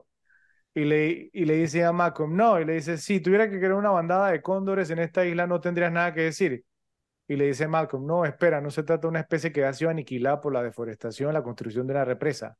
Los dinosaurios tuvieron su oportunidad y la naturaleza los seleccionó para su extinción. Su extinción. Bueno, tremendo. Es, es, que esa parte me fascina, yo. por eso es que esta película me encanta. Si me, si me preguntas de esa frase que dijiste, más que la que tú dijiste, me gusta la parte final. O sea, oh, los dinosaurios tuvieron su chance. Esa parte me gusta mucho. También, pero, pero es que creo que la otra va, va, va más de la mano. Pero bueno, eh, una que dice John Hammond, que dice, no lo creo, no lo creo, se suponía que debían venir aquí a defenderme contra estos personajes y el único que tengo a mi lado es el abogado Chupasangre. Le dice Gennaro, gracias. Gracias. Bueno, eh, Elisat le dice, entonces, ¿qué estás pensando? Y le dice Alan, nos hemos quedado sin trabajo. Y le dice a Malcolm, ¿no querrás decir extintos? bueno, esta que es una de las que más se repite en la película y la dice Hammond, no reparamos en gastos. No, reparamos en gastos. Hay una cosita más adelante. Bueno, eh, bueno, no sé yo, esta, esta también es, es icónica, pues sencilla, ¿no? Pero bueno, Doctor Grant, mi querida doctora Sattler, bienvenidos a Jurassic, Park. ¿No? Richard Attenborough, Sir. Esa, e, esa está nominada para mí. Tremenda, tremenda. Eh, eh, Ian Malcolm, ¿no? Cuando observa al T-Rex atravesar la cerca eléctrica que está desactivada y dice, vaya, odio tener razón todo el tiempo. y la última que traigo, y te la paso, eh, Ian Malcolm, digamos, después que se escapan del T-Rex, se lo persigue cuando estaba en el Jeep y dice, ¿crees que tendrán eso en la gira del parque? esa, esa la tenía, esa la tenía también. A ver, ¿qué más traes tú, Joe? Bueno, eh, te, tenía varias que dijiste y una más, eh, que es también de Ian Malcolm, que la hemos mencionado. Que, ¿no? Cuando ve el montículo ese de dinosaurio, porque dice, vaya, eso es un gran montón de caca. Es, una frase súper conocida de esta película. ¿eh? Sí, tremenda, tremenda. Pero solamente puede haber una ganadora, yo. Entonces, ¿por cuál vas a votar? Y piénsalo bien porque es sumamente importante. Wow, wow, wow, wow. Yo sé que tú nominaste esa, pero pienso que me pienso que me gusta más la que la que al final, o si no, la de, Doctor Grant, mi querida doctora Sal, bienvenidos a Jurassic Park. Esas son, me parece que quedan bastante. Bueno, o sea, a, mí me gusta más esa que la otra que nominaste tú de Malcolm. Ahora, ¿qué, qué pasa? Obviamente, eh, el tema es que hay dos cosas, ¿no? Sí, es la mejor línea de diálogo o la más icónica. La más icónica sería la de John Hammond. La mejor, que es el nombre de la categoría, es la de Ian Malcolm. Y como yo mencioné, Ian Malcolm, en mi, opinión, tiene el 70% de las mejores líneas de esta película. Y pienso que si no le damos la mejor línea de diálogo a Ian Malcolm, sería un error. Sería un error, no lo Pero sé. una injusticia. Sí, realmente porque se lo ganó. Entonces, o sea, ¿cuál, cuál es la que tú nominabas? O sea, que los dinosaurios, los dinosaurios tuvieron, sí, o sea, los dinosaurios tuvieron su oportunidad y que me parece que dice la, y la naturaleza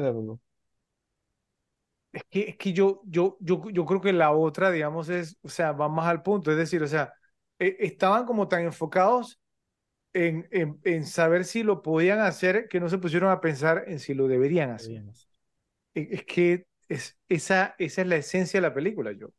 ¿Ves? Los dinosaurios creo que, te, creo que... te puedo apoyar, te puedo apoyar. Es una, la verdad que es una buena línea. Sí, es una excelente línea, la verdad, la verdad.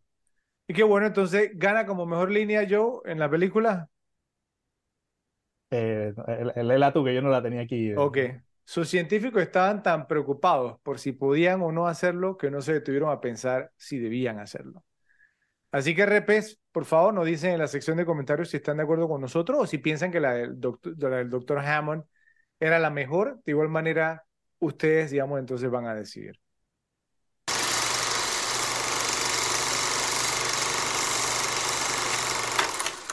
Bueno, yo pasamos ahora a qué ha envejecido bien y qué ha envejecido mal. eh, esta es una de esas categorías en las que a mí me gusta iniciar porque siempre traigo bastante material. Esta no fue la excepción.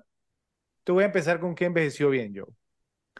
La combinación de animatronics y CGI, creo que eso es obvio, ¿cierto? Eh, construyeron un T-Rex, yo lo construyeron.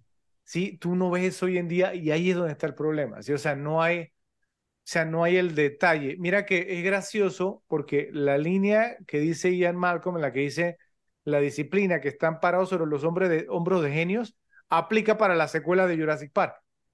Si nos ponemos a pensarlo, ¿sí? Se paran sobre los hombros de genios que trazaron el camino con esta gran película y simplemente, ah, bueno, hacemos un tema así, creamos todo computarizado. No, tú tienes que pagar el precio, tú tienes que también tener tu responsabilidad de entretener a la audiencia y que se han puesto con el detalle. Yo, claro que no hay un Stan Winston tampoco, hoy por hoy, me imagino que no. Y construyeron un T-Rex, eso para mí es genial. Bueno, eh, los efectos prácticos, ¿cierto? Pues y las cosas que hicieron de verdad, los helicópteros volando, yo lo mencioné anteriormente, hacia la isla nublar, y hasta la propia isla en sí, yo, o sea, como mencioné anteriormente, hoy en día el CGI, con el CGI ni siquiera se molestaría en hacer todo eso. No, no, no, son un cuartito y listo. No, no, ni los helicópteros ni nada de eso. Bueno, como mencioné anteriormente, otra cosa que envejeció bien, Jurassic Park tiene 63 tomas de CGI en total. Yo, eso es increíble. Para darte una idea, The Phantom Menace, la amenaza fantasma que es tu favorita, vamos, de los 90, creo que me dijiste, que se estrenó apenas seis años después, tiene más de 2.000, Joe. La película promedio hoy en día tiene entre 2.000 y 3.000 tomas de CGI, es impensable. ¿Sí? Y esta película tan grandiosa solamente tiene 66. Voy a decir una cosa más y te la devuelvo y después yo regreso porque tengo más. Otra cosa que me venció muy bien yo es todo el merchandising, ¿no? De la que tuvo esta película. Eh, fue brillante porque los platos, los peluches, todas las cosas que incluso vemos en la película, con el logo de Jurassic Park, para promocionar el parque ficticio, es lo que se usó para promocionar la película y fue un exitazo. Fue muy popular, todo se vendió, todavía se vende con las secuelas hoy en día. El logo es, sí, es, es un logazo. O sea, es tremendo y a la gente le, le encantó. O sea, arrasaron, arrasaron con todo. ¿Qué traes tú y yo? Ok, yo tengo varias cosas aquí que envejecieron bien. Pues la primera, pues mencionar, pues, digamos, la banda sonora de John Williams, pues, digamos, creó otro tema clásico, histórico del cine, puede ser pam, pam, pam, pam, pam. O sea, digamos, John Williams tiene esos temas que tú más escuchas y de una vez sabes de lo que, sabes de, qué es. O sea, es un, digamos, creó, digamos, otro, otro clásico instantáneo con, con esta banda sonora. ¿Y sabes qué es lo increíble, Joe? que no la escuchamos tantas veces en la película y, y, y tú nunca lo olvidas. Nunca, ¿Sabes por, por qué? Es cuando lo ponen. ¿Sí? Porque en escenas, digamos, cuando, cuando obviamente, cuando muestran, digamos, los, los, dinosaurios, y entonces que, que está el doctor Grant y la doctora Sattler, y entonces se acercan y dicen, están en manada, ¿sí? Ahí, ahí se escucha. Y, o sea, toda esa parte, ¿no? El, asombro es genial, Totalmente sabe, digamos, musicalizar en el momento justo, ¿no? Para que cree ese impacto, ¿no? Es brillante. Yo no, no sabíamos lo que teníamos en cuanto a cine, ¿cierto? Es como la música de los 80, ¿cierto? Que tú decías, toda la vida va, a ser así, qué equivocado. Qué equivocado. Bueno, igual que tú, pues tengo a los animatronics, o sea, los animatronics de esta película son un espectáculo, como tú lo dijiste. Eh, hay algo que yo pienso que envejeció muy bien. Y yo no sé si tú te acuerdas, pues digamos, en esos tiempos que se mencionara mucho este tema, pero los autos eléctricos que se usaban en el Parque Jurásico, ¿no? Ese yo, yo la traía. Visionario. Que, totalmente visionario. O sea, eh, un, un concepto, digamos, impensable en su momento y que ahora, digamos, está totalmente, o sea, es, lo, es lo que es ahora mismo, digamos. Tú me dijiste que ya quieres tres, imagínate. no, no. No, no, no, todavía no, todavía no. Pero digamos algo que envejeció súper bien, digamos, algo que en ese momento pues nadie tenía ni idea, ni auto eléctrico, ¿no? por la cabeza de nadie. Mira ahora pues súper vigente. Yo, yo lo traía y cuidado yo que es top tres cosas que han envejecido mejor de esta película. el tema de los carros eléctricos. Eh, lo menciona que era por un tema ambiental. Sí, otra cosa, esto lo noté en esta última vez, creo que nunca le había parado tanta bola. Y, y, no lo muestran, eh, yo lo noté la primera vez y después incluso te hacen otro acercamiento. el detalle de poner la imagen del mismísimo Oppenheimer en la computadora luego que Nedry salió huyendo. O sea, ¿qué, qué, qué, cuánta simbología en esa imagen, ¿no? O, ok, poner a Oppenheimer en el momento que reparaste caos porque, en la película. Por, por, o sea, lo resentista de la película Oppenheimer ahora, ¿crees, digamos, o sea, pues no, que si no fuera porque esta película salió hace poco, la persona promedio hubiera reconocido a Oppenheimer? Pienso que no, pienso que no, pero de hecho, o sea, eh, sí, o sea, apenas que lo vi, de hecho, no lo saqué tanto por la cara, lo saqué por la pipa, porque sale como con la pipa que tiene él, como, como una, imagen icónica de él siempre. Eh, y después que lo acercaron, dije, sí, es Oppenheimer. Eh, pero, pero como simbología de la película, obviamente, está totalmente a propósito. Oh, lo saca dos veces y después te lo saca en un paneo que hace más cerca y después te saca ¿no? Oppenheimer y después la computadora totalmente a propósito, ¿no? Dando a entender que es el momento del caos en ese momento. O sea, cayó la bomba atómica, ¿entiendes? Un genio Spielberg, la verdad. Sí, total. Eh, y lo último que tengo que, que envejeció bien, pues que podemos decir más que el T-Rex. En particular, hablar del T-Rex, que o sea, pienso que, que yo creo que eh, o sea, la, la, combinación de CGI con, con animatronic del T-Rex para mí sigue siendo pues segundo a nada hasta, hasta este momento. O sea, todo, incluso los que ves en las películas más nuevas, no sé, y, es que no es, no es solo, digamos, lo visual, sino el sonido que le ponen es tan icónico también, o sea, ese, ese, ese rugido.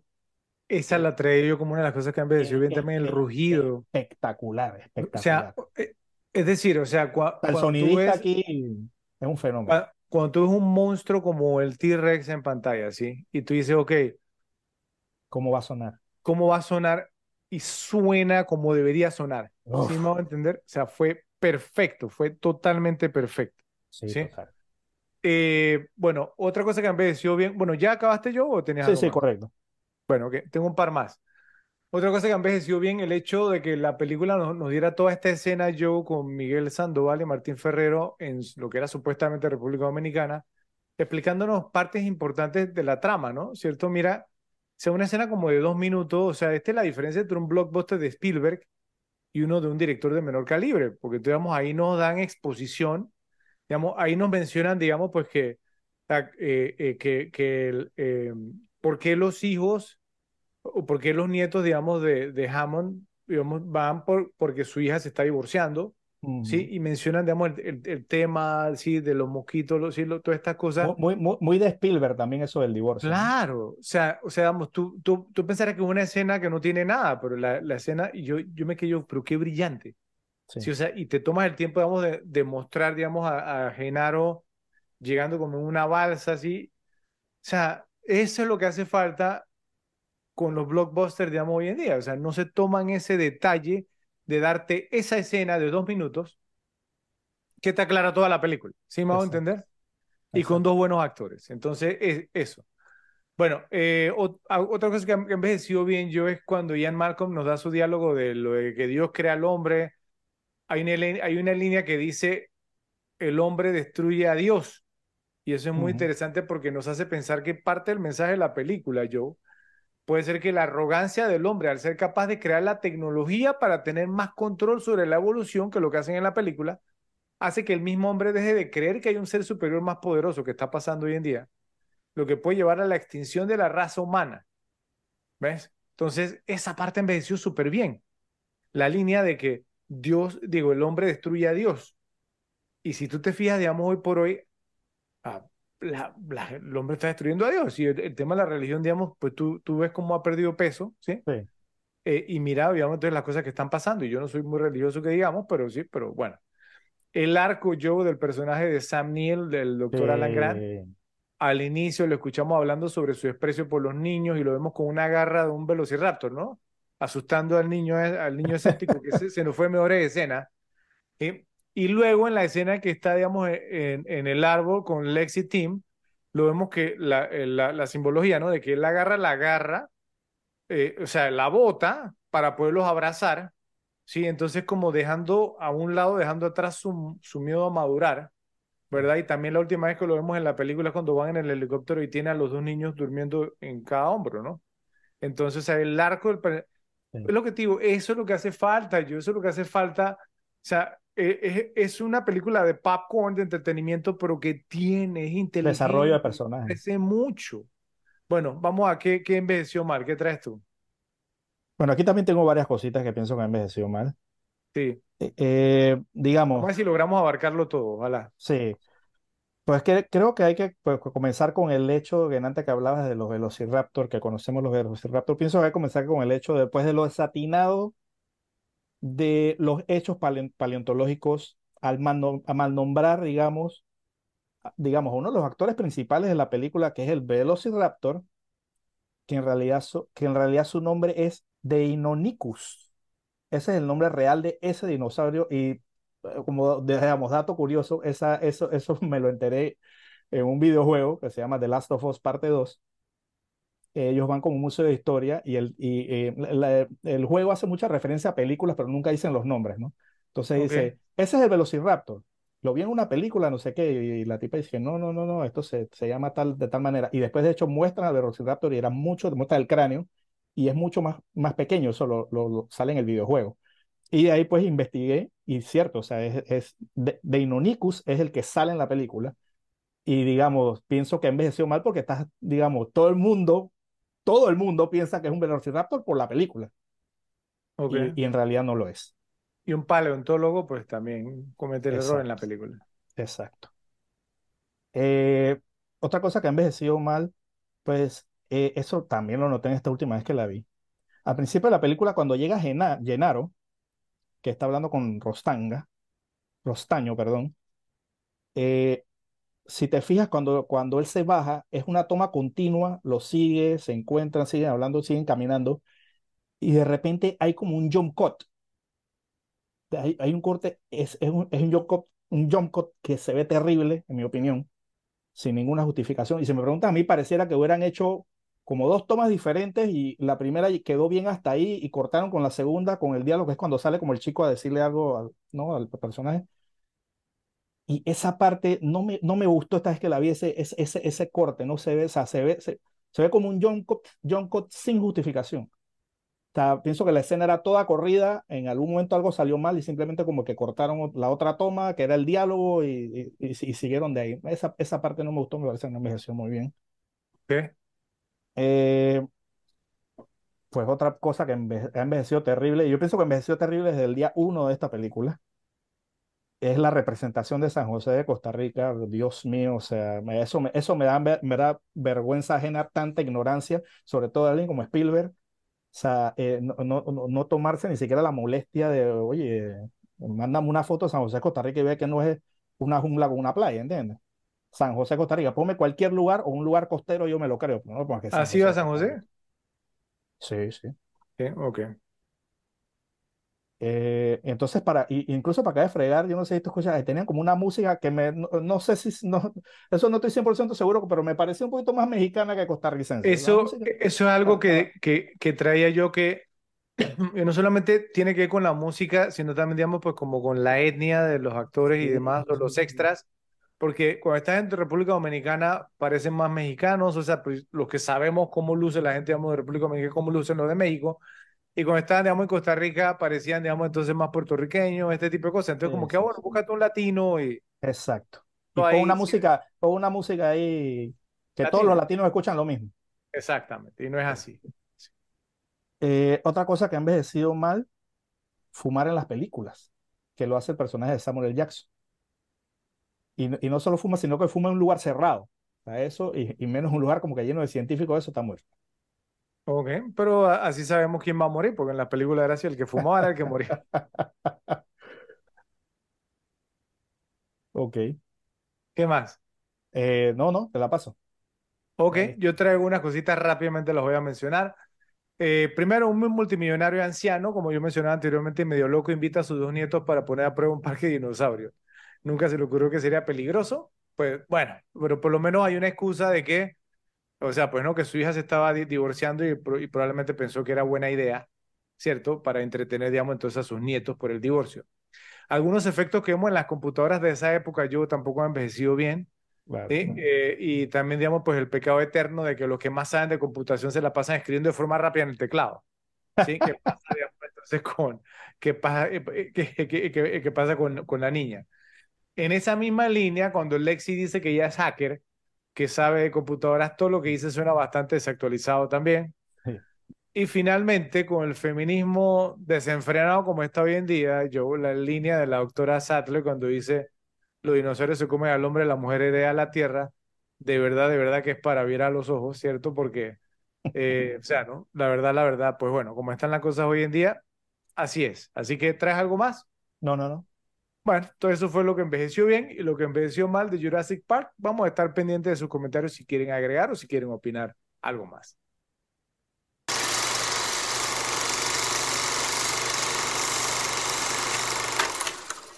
Bueno, es hora de compartir lo que encontramos yo en qué tal este otro casting. Esta categoría realmente está sumamente interesante con esta película, así que adelante, empiezas tú.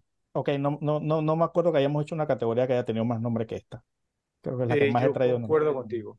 Así que vamos a comenzar con el primero que tengo. Te voy a decir cuántos tienes y, y, y ahí vamos diciendo. Para Ian Malcolm, tengo uno, dos, tres, cuatro, cinco, seis, siete.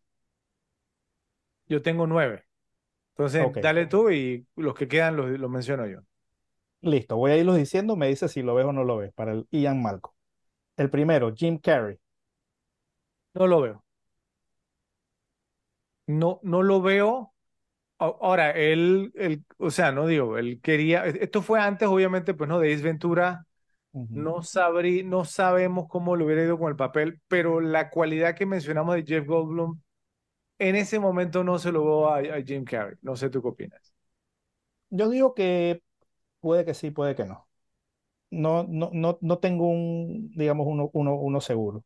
Y nos basamos un poquito en Batman y Robin y un par de monólogos Sí. que dijo en esa No, película. no, pero ahí, no, pero bueno, No, no, yo entiendo, tenía, pero, tenía pero, Schumacher ahí. pero, pero, pero, estaba, pero estaba tratando de sonar, sí me va a entender, como un científico y que no sé qué. Sí. Ah, ah, Bueno, este segundo que tengo sé que te va a encantar y de repente yo este sí lo veo 100%, Michael Keaton, o sea, 200%, 200%. 200%. Aquí tengo otro, uno de mis favoritos, Bruce Campbell. Ah, Sí lo veo, sí lo veo, sí lo veo. Ese ese es my guy. me hubiera gustado haber visto el screen test, o sea, ver la audición. Me hubiera gustado haber visto una audición. Ok, otro interesante, Johnny Depp. Muy joven en ese momento, ¿no crees? ¿Cierto? Sí, sí. 1993. Habría estado un poquitín muy Edward joven. Scissorhands, ¿no? Por ahí, sí, no es como el 89, 90, que no me acuerdo. O 90, acuerdo. 91 más o menos. Sí, creo que no- no- 91 por ahí. Por ahí, creo que estaba muy joven para un papel Sí, como me este. parece también. Eh, Ted Danson, me parece interesante, ¿eh? Ese me suena más, ese me suena más porque eso es un actor, digamos, pues que comparte algunas cualidades con Jeff Goldblum. ¿sí? Y no me Sí. refiero solamente a la estatura y a que sean como delgaditos, ¿cierto? Y, Sí. y- y largos, no sé. Pero sí. Mm, este tengo mis dudas, Steve Guttenberg. Bueno, yo pensé que a ti te iba a encantar porque te gusta la Academia de Policía. Yo no lo Sí, pero nada. en este papel Para no. En este Eh, papel no. eh, ese, ese personaje del, de Wise Guy, Wisecracking, Sí, no, no, no, no, no. No, no me convence. Y el último que tengo, Michael J. Fox. No sé, ah, En no ese sé. papel tampoco lo veo. No lo veo, no lo veo tampoco. No lo veo tampoco. Hu- hu- Hubiera sido un tono diferente, ¿sí? ¿Cuáles son los dos que tienes tú, Pablo? Bueno, te va a sorprender. Yo pensé que tú lo ibas a mencionar, no lo mencionaste. Kevin Costner, Joe. Wow, ¿no, no, no te parece un poquito fuera del, de, de la onda de Kevin Costner? Pero hubiera sido sumamente interesante. Yo Sí, está considero que bien, sí pero lo no, no, no, no, no lo veo como el tipo de, de, de proyectos de Kevin Costner. No sé si estoy equivocado. No, por eso es que no lo hizo, sí, pero, pero fue considerado, o sea, pero yo sí lo voy haciendo el papel. Sí, claro, claro. Y Es totalmente con charm. Y el otro Joe fue Cameron Thor, el que hizo el papel de Dod Dodgson en, la escena con, Ajá. con Wayne Knights y con Sí. Needry, el que llegó así, digamos, que sí, que no quería que lo reconociera, Eh, él también, pero no no, me convence. no, no. no. Bueno, ¿qué más traes? A ver. Alan Grant. Uno, dos, tres, cuatro, cinco tengo. Ok, yo tengo un poquito más, dale. Listo. El primero, a ver, este que obviamente vas a decir que sí. Richard Dreyfuss, de hecho sí me gusta. Lo hubiera hecho supremamente bien, supremamente bien. Estaba en el momento de adecuado su carrera. Este es otro interesante que también me gusta, Dennis Quaid.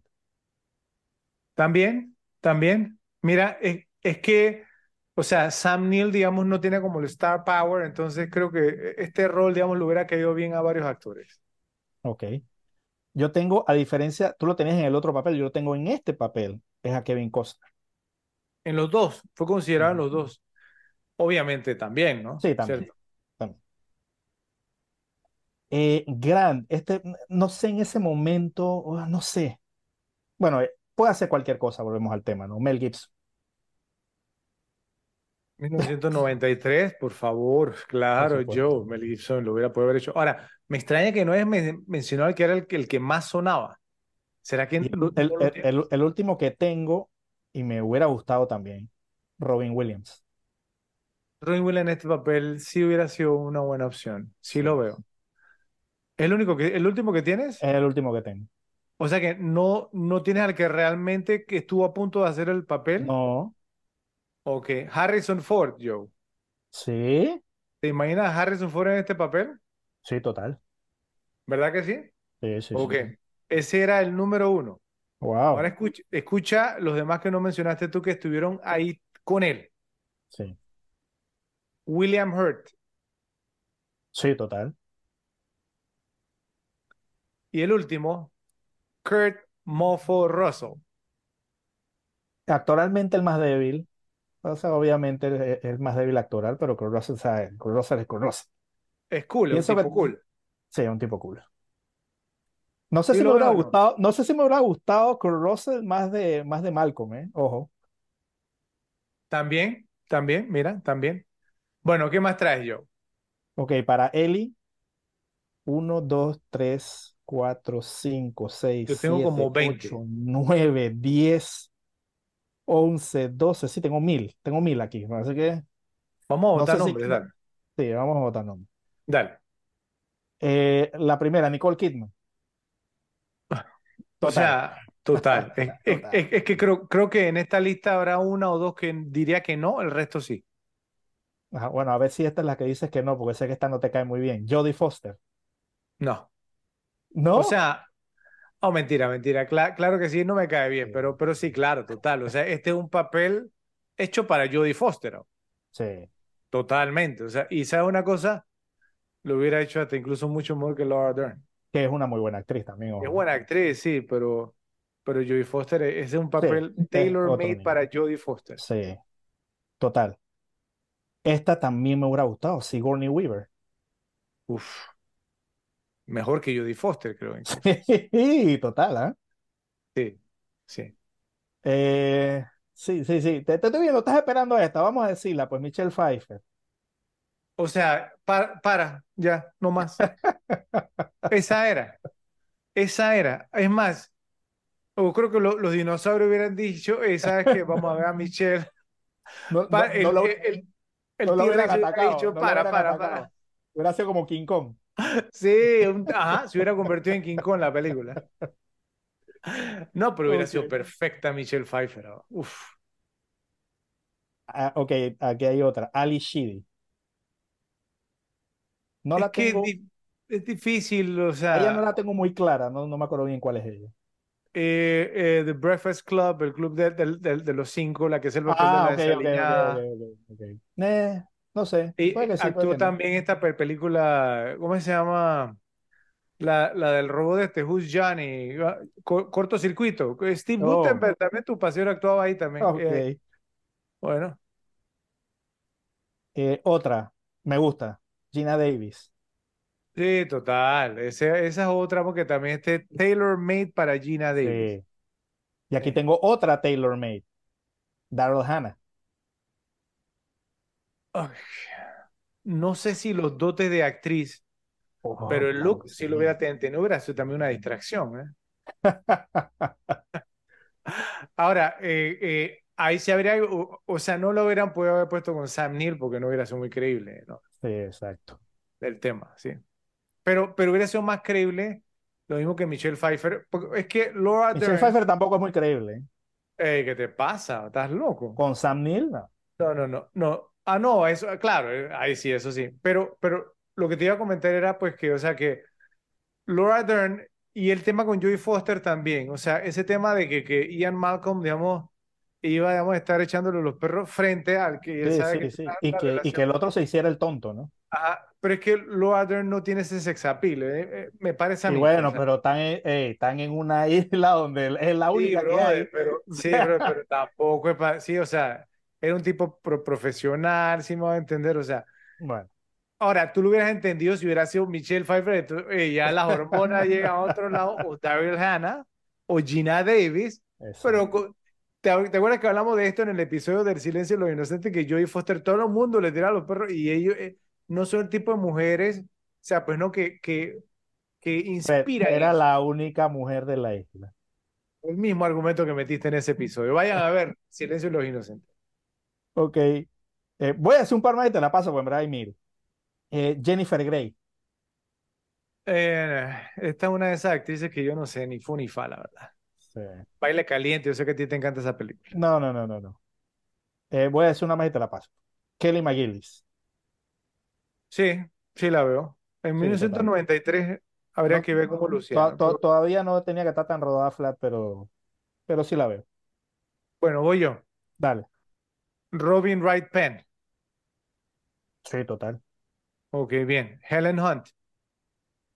Este también También. como el tipo de papel de ella, pero ella tiene el mismo efecto de Laura Dern de que she's Sí. not hot. Sí, o sea, no es Pero tiene, pero tiene un, pero ya tiene un punto, ¿eh? Ojo. Ya tiene un puntillo. Bueno, ok. Eh, una muy joven Gwyneth Paltrow. Uf, ese es el tema, muy joven. que una Puede mujer ser, tan joven, muy paleontóloga, nada, no. Otra muy joven, Heather Graham, en ese momento. Tampoco, lo mismo. Tampoco. Renée Zellweger, jovencita también aquí. Eh, estaba tema, haciendo Empire Records. Eh, pa- paleontóloga de 23 años, no. Ok, un par más. Jamie Lee Curtis, Sí, total, también el sex appeal. total. Julia Roberts, Tú sabes que no soy fan, pero sí la veo en el papel. Esa también hubiera inspirado a Malcolm ahí. ¿no? Sí, también. Eh, esta sí no hubiera inspirado a Malcolm y me hace acordarme de, de Tommy en el episodio, en el episodio de Terminator. eh, bueno, él no hizo Terminator con nosotros, pero hizo el de Top Gun, Linda Hamilton. Ah, no sé, a lo mejor en el papel sí. O sea, en cuanto a actuación sí, pero Sí. el tema de que se inspira a Malcolm no. Sarah Jessica Parker. Ah, pienso que sí. Tam- tampoco es la más inspiradora, pero para el papel sí. Ok, queda, queda un par más. Bridget Fonda, muy joven, ¿no? ¿Cierto? Muy, sí, demasiado joven. Muy joven. John, John Cusack, la hermana de John Cusack. Creo que hubiera quedado bien. También, pero el Hubiera hot quedado bien. factor tampoco. Y la Exacto, última, eso sí. Deborah Winger. Pienso que hubiera podido estar también. Esa sí hubiera sido perfecta también. Sí. Tiene el balance perfecto entre hot y, Y edad. Y la edad Exacto. Y La edad edad. perfecta. Bueno, ¿qué más tienes? Yo tengo uno más para algunos personajes, pero no sé si tú traes más. Tengo dos para Muldoon. Dale. Eh, el primero es Bob Hoskins. Sí, lo veo, ¿eh? Perfecto. El segundo es, un- es un actor que me gusta, pero bueno, a lo mejor sí, porque pienso que ha hecho su par de cosas serias, pero no sé, ese- este es de los actores que yo pienso que como que serios dan risa, ¿entiendes? Es Jeffrey Jones. Ah, para Muldoon no, es que Sí, no, Muldoon, ¿verdad? no, y, y Estaba pensando la seriedad de Amadeus, que ahí está un poquito serio cuando era no, Eh, eh, pero, eh, no, es que, pero es que yo Ah. pienso que hasta ahí da risa. No sé, No, es que tiene una cara no, muy no, no, no lo veo, no lo veo. Es que, es, que. Bob, Bob Peck era perfecto para el papel también, que Sí. salía con sus pantorrillas ma- masivas, que tú decías, este es un chore, cazador, chore. este es un cazador, papá. Exacto. ¿qué más? Te pinta australiano. Sí, sí. Eh, ¿tienes alguien más para Muldoon? No, Ok. Te- tengo Para- para Needry, para Lex y para Hammond. Yo tengo dos para Hammond. ¿Tú cuántos tienes? Tengo tres. Ok. Lé- léelos, dale. Y yo digo el que falta. Uno es, yo creo que lo, yo creo que los dos hubieran estado interesantes. Uno es Clint Eastwood, Totalmente. totalmente. Clint Eh, puede hacer lo aunque, que a- quiera. a- pe- tú- pero, pero tú sabes que pienso que Clint es demasiado cool para este papel. No sé, este tipo era un poquito más, era como alguien de plata, pero era como, era como afable, todo este tema. Clint Eastwood lo veo demasiado cool para esa interpretación. Mm, ok. Este es otro interesante, Marlon Brando. Eh, en medio, la isla del Doctor Moreau, más o menos algo similar. No, mejor. No, no, o sea, no estoy hablando de la calidad de la película, estoy hablando como del papel, el doctor, el científico loco, que no sé qué, bueno, Sí. pero sí lo veo. Se te quedó uno, ¿Cuál? que era el que estuvo a punto de hacerlo, Sean Connery. Sí, lo veo 100%. Totalmente, estuvo a punto de hacerlo. 100%. 100%. ¿Qué más traes, Joe? Eh, tengo una para Lex. ¿Cuántas tienes tú? Una nada más. Dispárala Dile. tú, porque has dicho menos. Christina Ricci. Uy, yo tengo otra. Ah, ¿quién Cristina, tienes tú? Cristina Ricci hubiera estado interesante. Excelente hubiera estado. Sí. Yo tengo a Claire Danes. Claire Danes. También, sí, pero También. para personas de, de, de niños. ¿Traes algo más? Solo tengo uno para Ray. Dale. Danny Glover. También, sí, sí lo Lo hubiera hecho bien. Samuel Jackson también le hizo Bueno, muy bien, me parece. yo tengo uno que que era, era el que querían para Dennis Nedry. ¿Quién? Charlie Sheen, ¿lo creas o no? Wow. ¿Lo ves en el papel? Sí, lo veo en el papel. Obviamente esto- es, es- es alguien que tiene como a Wayne Knight en la cabeza, Sí. pero pienso que Charlie Sheen le hubiera dado otro Ese, toque, pero ese también hubiera era, muy hubiera bien. sido muy bueno con Char- Sí, sí, Charlie. Sheen, ¿eh? ¿Sí? La- ¿Qué creo más traes, Joe? creo que no ha tenido el toque comídico de Wayne Knight, eso es todo. ¿Qué más traes? Ya, solo tengo eso. Bueno, mis estimados repes, esos fueron todas las opciones que tuvimos, una de las categorías más nutridas que, que hemos tenido en esta ocasión. ¿En qué tal este otro casting? Por favor, nos dicen en la sección de comentarios qué les pareció.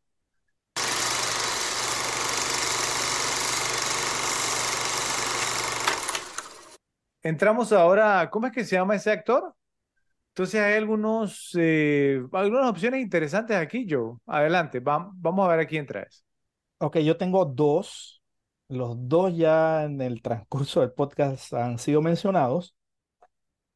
Eh, el primero es eh, Miguel Sandoval, como Rostaño, eh, ¿no? El que recibió, digamos, a Llenaro, pues cuando llegó a la isla en las minas de Ámbar. Sí. Pues salió en una de tus favoritas, en Get Shorty, en tu serie favorita de todos los tiempos, Grey's Anatomy. No, esa serie no me gusta. Sale en Blow y Nala. Sí, Y creo que, lo- y creo que los dos lo debemos recordar muy bien, porque sale en Seinfeld también. sale en Seinfeld también, sí, En- el en Little el Jerry, mercadito. Little Jerry. No, tam- también él sale yo una película que a mí me gusta mucho de los 90, también creo que es del mismo año, si no me equivoco, Clear and Present Danger, Ajá, peli- sale. peligro inminente de Harrison Ford. Lo vi en los créditos, pero esa no la he ahí. visto, así que desde ahí es que no la saco. un tremendo papel que hace, un tipo medio Pablo Escobar y es un tío muy buen actor y, y obviamente en Get Shorty me cae súper bien también aquí.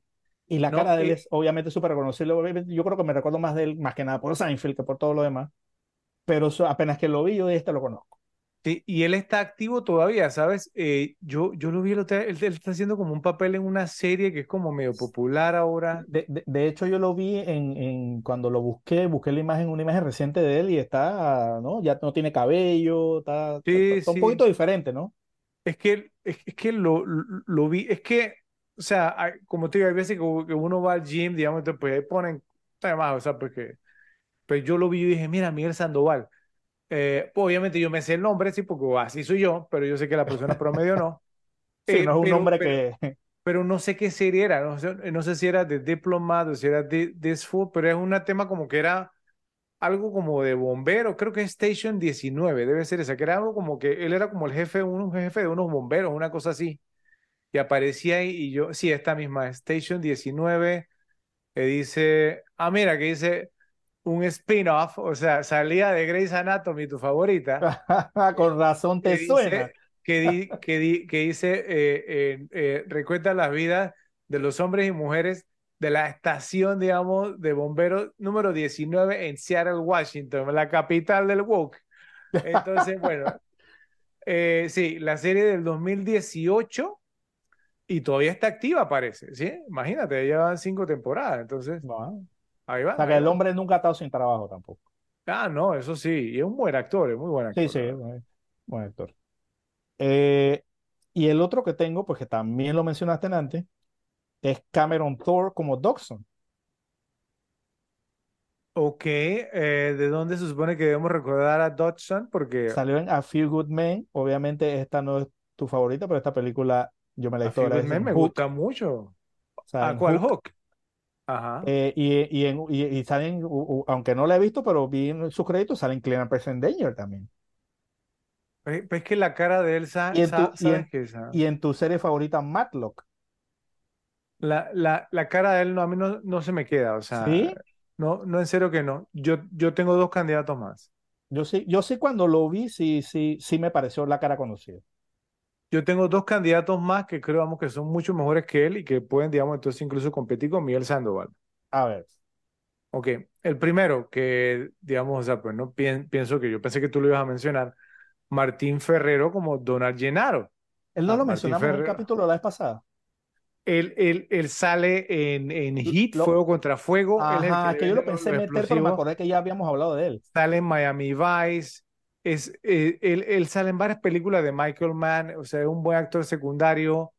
Y tiene esa cara, vamos, porque uno se acuerda de él. Además, creo, creo, creo que es cubano, entonces en Miami Vice a la vez un cubano tiene, tiene esta voz. Entonces, o sea, y el tipo actúa bien, se le queda a uno, digamos, y es lo que te digo, o sea, es, él es como el, o sea, es perfecto para esta categoría, si me preguntas a mí.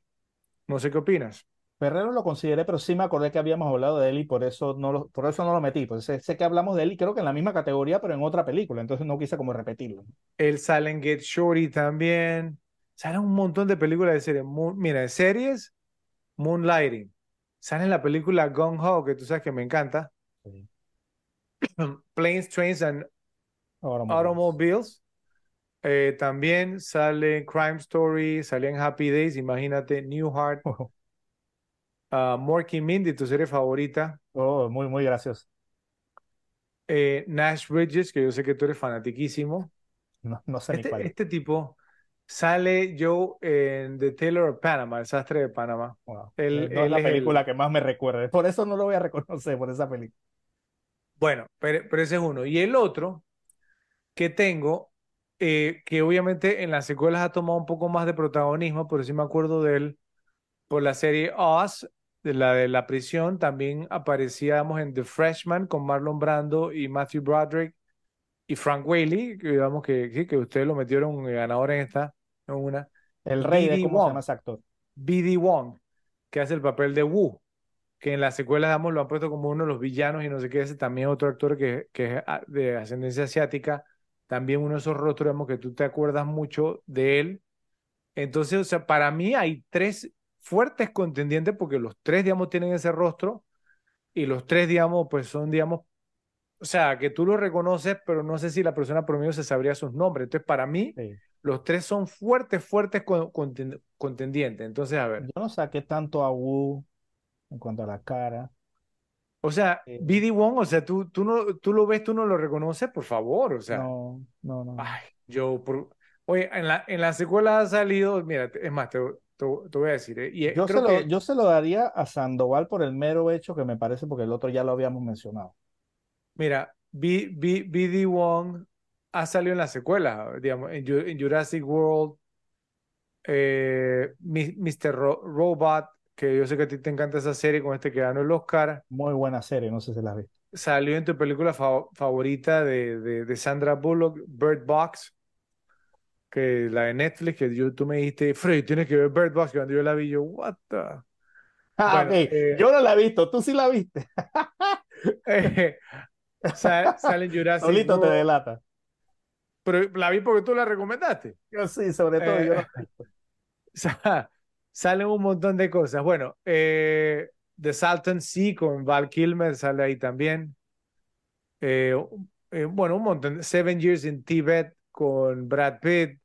Executive Decision, digamos, pues no, con, con Kurt Russell. El, pap- el, pap- el padre de la novia con Steve Martin. Es un, también el tipo, digamos, o sea, pues no. Tiene una cara muy reconocible. Y el Karate Kid parte 2. ¿Ves? Éxito. Bueno, pero entonces, ¿por quién va, vas a votar? Mi, mi voto va con Miguel Sandoval.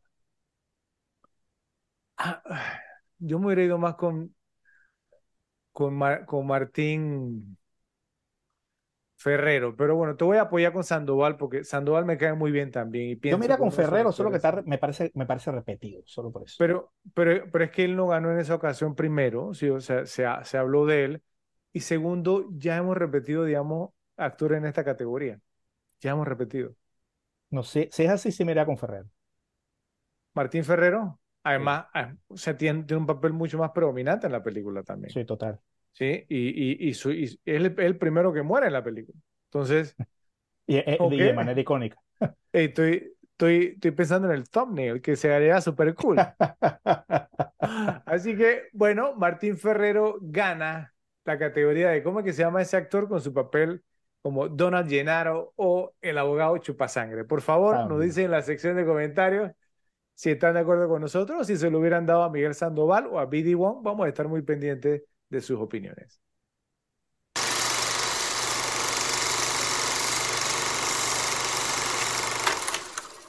Bueno, vamos a ver ahora qué encontramos en datos medio googleados. Esta es una categoría sumamente interesante. Esta película nos trae mucho, entonces adelante, Sí. Joe. Eh, ok, pues el primero que tengo es que pues, esta película y el libro generaron tanto interés en los dinosaurios que como resultado el estudio de la paleontología experimentó un aumento récord en estudiantes. Digamos, fue Sí. bastante influenciante, aparte del, de- en el tema cinematográfico. Ok, por lo menos el, el spike, el alza, fue el más grande desde qué película, Joe? Porque ya se había dado un spike con, con, con los que estudiaban esta, esta carrera. Bueno, bueno, esta no, pero una similar, arqueología. Ajá, Indiana Jones. Indiana, eh, eh, Cazadores del Arca per- Perdida. Pero, Claro, sí, o total. sea, y obviamente a los que también se metieron a, a estudiar arqueología y se metieron a estudiar esta, se dieron cuenta que no era tan divertido. Ni, ni tan remunerante. Ah, exactamente. Como, Eh, como lo que se metieron a estudiar biólogos marinos después de ver Seinfeld. Eh, otra, pues cuando le preguntaron a Michael Crichton por qué la novela tiene Jurásico en el título y tiene un dinosaurio del periodo Cretáci- Cretácico en la portada, él respondió que nunca se le había ocurrido y admitió que ese era simplemente el diseño más atractivo. Entonces fue un error. Fue un error. All right. Ok, y otra. Eh, antes que se publicara el libro, Michael Crichton exigió una tarifa no negociable de 1.5 millones de dólares, así como un porcentaje sustancial de los ingresos brutos. Imagínate, o sea, eh, eso, eso se llama como apostar a ti, ¿no? O sea, sabías que iba a ser un éxito totalmente. Y más se le iba a hacer Spielberg. Ahora, si la, No, la- no la- sé la si lo sabía en ese momento, pero, pero me bueno, imagino la que, o sea, película recaudó más de un millón, más, más de 1.100 millones. Entonces imagínate la, la tajada que se llevó. Sí, después vamos a decir la tajada de Spielberg. Eh, otra que, que co- con Michael Crichton seguimos, eh, él estimó que el guion tiene entre un 10 y un 20% del contenido de la novela. O sea, muy poco, muy poco de- del contenido de la novela. Sí. Sí, sobre, no, bueno, que gran porcentaje son las 25 páginas de Spielberg que las hizo en dos minutos con, con Mr. ADN. Eh, otra que en el 2005, la paleontóloga doctora Mary Schweitzer eh, descubrió glóbulos rojos y tejido blando en los huesos fosilizados de un T-Rex.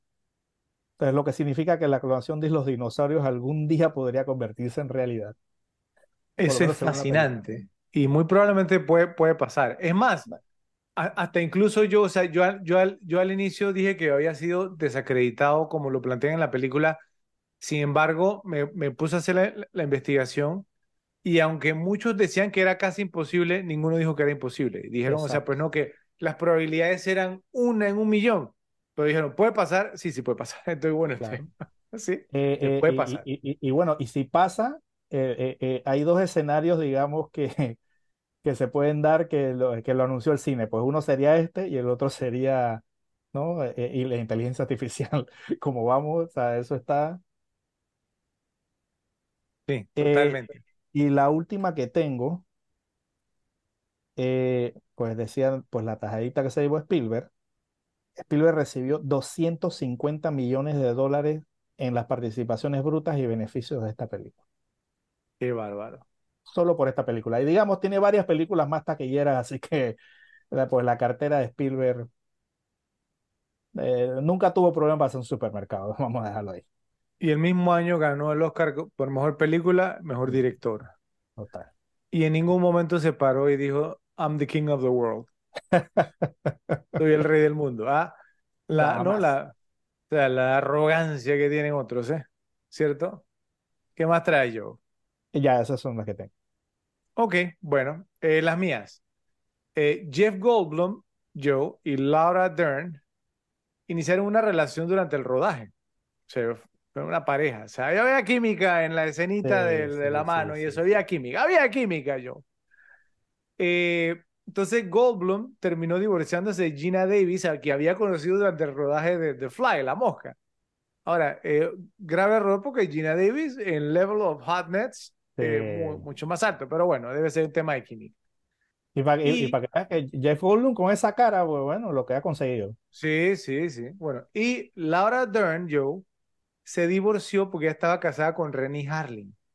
Ah, mira tú. Ok, ahora la, la pregunta es, ¿tú sabes Gina Davis con quién terminó casándose después que se, se divorció? Con Rennie Harlin, que fue el que la puso en esta película malísima Piratas Cutthroat Island, que Uf. terminó con la carrera de Gina Davis, la mató. Bueno, entonces imagínate, si, si no hubiera sucedido esto, posiblemente la carrera de Gina Davis hubiera tenido, digamos, entonces un poquito más, más de duración. Imagínate. Bueno, eh, muchas vueltas, ¿no? Da, da el tiempo, Sí, digo, no, da, y da bueno, la vida, y- ¿no? ¿Cierto? Increíble. Y en Hollywood todo puede pasar también, ¿no? El tema. Exactamente. Bueno, el gruñido del T-Rex, yo que tanto énfasis hemos hecho, digamos, en, en lo bien hecho que está, ¿sí? Está hecho de una combinación de sonidos de perro, pingüino, tigre, lagarto y elefante. ¿Ok? Lo único que hubiera hecho un poquito más cool ese gruñido hubiera sido Joe roncando. Ahora ha quedado mejor. Ok, Y, y- y- y- no, y, props para ese sonidista. Me dijiste que ganó eh, edición de sonido, ¿cierto? sí, claro, ¿cómo no va a ganar con ese total. gruñido yo? Por favor. Total, total. Bueno, uno de los planos más famosos, como ya mencionamos, de la película es cuando vemos un vaso de agua vibrando jun- junto a los pasos del T-Rex. A Spielberg se le ocurrió la idea cuando escuchaba la canción de Earth, Wind and Fire, Joe, Let's Groove. Esa de, eh, esa de Let's Groove Tonight. ¿La has escuchado, no? Ah, sí. Parararana, Sí, sí, sí, ¿no? sí. Esa, esa canción. Bueno, la estaba escuchando La que tú acababas y- con las pistas en la discoteca, ¿no? y, y, y- que, por favor. y, Spielberg estaba, digamos, ahí digamos, con el grupo de funk. Y entonces el, el, en, el, en el auto y el espejo vibró, ¿cierto? Entonces ahí se le ocurrió y entonces pues le dijo, digamos, entonces a una persona en la película y a la persona que descubrió cómo hacerlo en la película fue un miembro del equipo de efectos especiales. Puso cuerdas de guitarra debajo del tablero del auto y cuando tocó la nota correcta el agua vibró formando las ondas que vemos en la escena. Súper cool, súper Genial. cool. Genial, ¿ves? Dennis Nedry, interpretado por Wayne Knight, ¿cierto? Y digamos entonces, sea, pues no, fue escogido, fue elegido por Steven Spielberg después que lo vio en el thriller erótico Basic Instinct, yo, Bajo Instinto, de 1992 de Paul Verhoeven. Cuando Spielberg vio Bajo Instinto, pensó que Knight era perfecto para Nedry y dijo, espere que pasaran los créditos y escribí su nombre porque me pareció muy gracioso. Y así fue como obtuvo el papel. Y en la la- escena más icónica de la película sale él, ¿no? Exactamente, sí. Y la, exacto, sí, él era el sudoroso. Que después en. Seinfeld lo pusieron a sudar. él- No, genial, genial, genial. Bueno, y la última, Joe. Me, gu- me gustaría escuchar tu opinión en cuanto a esto. El final, que, o sea, que había sido originalmente, que estaba en el guion, si supiste esta, ¿no? Había No. un final diferente. En el guion se planteaba que el- era el esqueleto del T-Rex que estaba en la entrada, ¿te acuerdas? Estaba conectado a las poleas, entonces el final era que Grant usaba las poleas para mover la cabeza y los pies del esqueleto del T-Rex para aplastar a los Raptors. ¿Sí? ¿Qué pasó? ¿No te gustaba más ese final? No, menos cuando te, te dije lo que pienso de esa escena. No, por, e, por eso quería ver tu, tu, tu reacción. Gracias a Dios cambiaron ese final, ¿cierto? Y le dieron a la película el final que se merecía y pudimos ver una vez más al T-Rex. Es más, épico. Steven, Spielberg dijo, tenemos que mostrar al T-Rex una vez más en toda su gloria. Sí, espectacular. Y no, es una de esas imágenes perfectas, digamos, de esta película. Así que, ¿traes algo más, Joe? No, no. Bueno, esos fueron los datos medio googleados. Mis estimados repes, por favor, nos dicen en la sección de comentarios si ustedes encontraron algo más.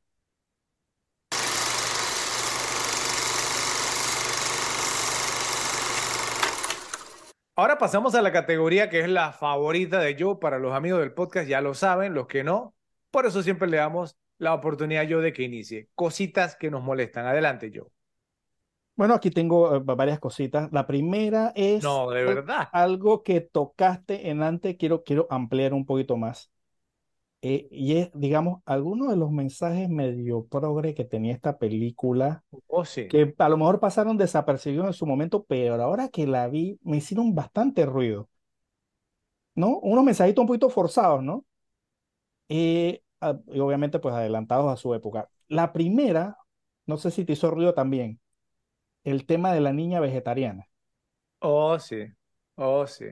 No solo ella dice que es vegetariana, sino cuando se refieren a los dinosaurios, dicen, ah, el brachiosaurus es vegetariano, como que los vegetarianos son buenos, son buena gente, y los carnívoros son mala gente, ¿no? Un poquito más o menos la onda de Hollywood, ¿no? En Hollywood todo el mundo es vegetariano, que no sé qué, entonces ellos se creen que son la mejor gente del mundo y, y, que los demás pues son malas personas porque comen animalitos. Mira, desde, desde cuándo ya venía introduciendo la, la ideología. pero muy, muy en dosis, ¿no? En dosis. Sí, y ya ahora está rampante, bro. Entonces, otra cosa es lo que mencionaste antes del diálogo. Eh, no es solo eso, eh, o sea, hay, hay eh, varias cosas como de un poquito medio de banderita feminista también. Oh, sí. cuando, cuando, obviamente, pues la, frase esa que dice la mujer es herena la tierra, eso todo el mundo, no, no, eso, en antes dijiste que te molestaba también. Y la parte en que, no, un poquito forzado también, ¿no? Cuando Hammond dice y que yo soy el que debería ir porque yo soy, como quien dice que porque yo soy hombre y tú eres mujer. O sea, Hammond no podía ni caminar. ¿Qué iba a hacer ahí? Entonces, ¿sabes? Como forzar un, como un machismo ahí, ¿no? Ah, ¿Y cuál fue la respuesta de ella? Como que, como que de, de, después podemos discutir sobre tu misoginia, no me acuerdo qué día. Sí, o sea, algo así. Eso, eso, eso, total, esta vez que lo vi yo, ah, como que un poquito preachy, ¿no? Volvemos a lo que mencionabas. Totalmente. Pero que en su momento, yo creo que nadie la captó. O sea, pienso que simplemente fueron más, comentarios graciosos, no sé qué, pero ahora que lo ves... Comic relief. Sí, sí, sí, ahora que lo ves, a lo mejor está bastante intencionado. Sí. Otra cosa. exacto. Otra cosa. Eh, en antes mencionabas la escena del, no, al principio que que Sam Neill está con la garra, con el chico y eso. Eh, yo no sé si te hace ruido, pero ¿qué hacía ese chico ahí en esa excavación? Digo, aparte de para hacer el tema de él, de que no le gustaban los chicos, de, de hacer la explicación de, de, lo que era un velociraptor. O sea, eh, no, no está el chico fuera del lugar, ¿no? un chico petulante que no sabía nada de dinosaurios. Entonces, o sea, ¿qué hacía en esa excavación ese chico ahí? Aparte, digamos, que esté muy conveniente para la trama, ¿no? Claro, ahora, el, eh, sí, digo, ahora lo, lo, lo, que sí me puse a pensar fue, fue que, bueno, porque era un entusiasta, ¿cierto? Como él, como Timmy, ¿cierto? Que también era un entusiasta, pero obviamente este, pero, pero espérate, o sea, realmente, ¿sabes qué me molestó a mí un poquito de eso? Era que, bueno, yo, él no llegó solo, los padres tenían, tenían que estar ahí. Entonces, si tú eres el padre de, de un niño de esa edad y el paleontólogo, digamos, entonces le está haciendo así, le está metiendo miedo, yo creo que tú le pones alto a eso rápidamente y tú le dices, Exactamente. yo entiendo que él te le está haciendo, o sea, digamos, un poquito, o sea, no, como lo impertinente, pero no asustes a mi hijo así tampoco. ¿sí? Pero el punto es ese, es que si tú eres entusiasta, si tú eres entusiasta, tú no vas a decir que, ah, no, que ese, ese dinosaurio era una no sé qué, o sea, ¿Me entiendes? O sea, Sí, correcto, sí, o sea, eso no, me- no- no me encaja, no me encaja. Última hora los padres, digamos, eran si eran fanáticos de los dinosaurios y lo llevaron obligado, ¿cierto? Pa- para, como para compartir, digamos, su pasión con él y bueno, pues se salió con eso y le salió el tiro por la culata. Sí, pudiera ser, pero entonces, ¿dónde están los padres? O sea, ese es el tema, como que el personaje está ahí puesto como para, por, por conveniencia del guion, eso no me gusta. Pero, pe- cla- claro, con conveniencia del guion, pero también re- recuerda que nos tienen que decir desde el principio, por el arco eh, pues de Grant, que él no gusta a los niños, entonces tenía que ser un niño, ¿sí? Porque cuando Por eso te digo, la conveniente escena- para el guion. Justo, justo, justo después de la escena, Ellie le dice, oye, eh, no, o sea, mataste al niño. Y él dice, "Ah, tú sabes que a mí no me gustan los niños. Es un, sí, es, es un vehículo, sí, para la trama. Claro, pero puede estar un poquito mejor hecho. Eh, otra cosa, que es, este más o menos el efecto de, de, que lo he mencionado en capítulos anteriores, de el helicóptero no se escucha hasta que se ve. Y es en la primera escena, cuando vieron al primer, ah, no, al brachiosaurio, la primera vez que, que estaban en los jeeps. Cuando lo muestran, el brachiosaurio está ni a 10 metros de distancia. Entonces, ¿cómo tú me vas a decir que un bicho de semejante envergadura, No lo vas a tú ver. estás ahí, tú puedes estar lo más distraído del mundo porque ese bicho lo vas a ver? Entonces, que Ahora, no es o sea, no solamente eso, digamos, de, de acuerdo, digamos, al tamaño físico, el brontosaurio, digamos, se veía mucho más grande que, que incluso que, que, que el tiranosaurio Rex, ¿cierto? sí. ¿O no? Entonces, Sí, pero sí cuando que- camina, tiene que...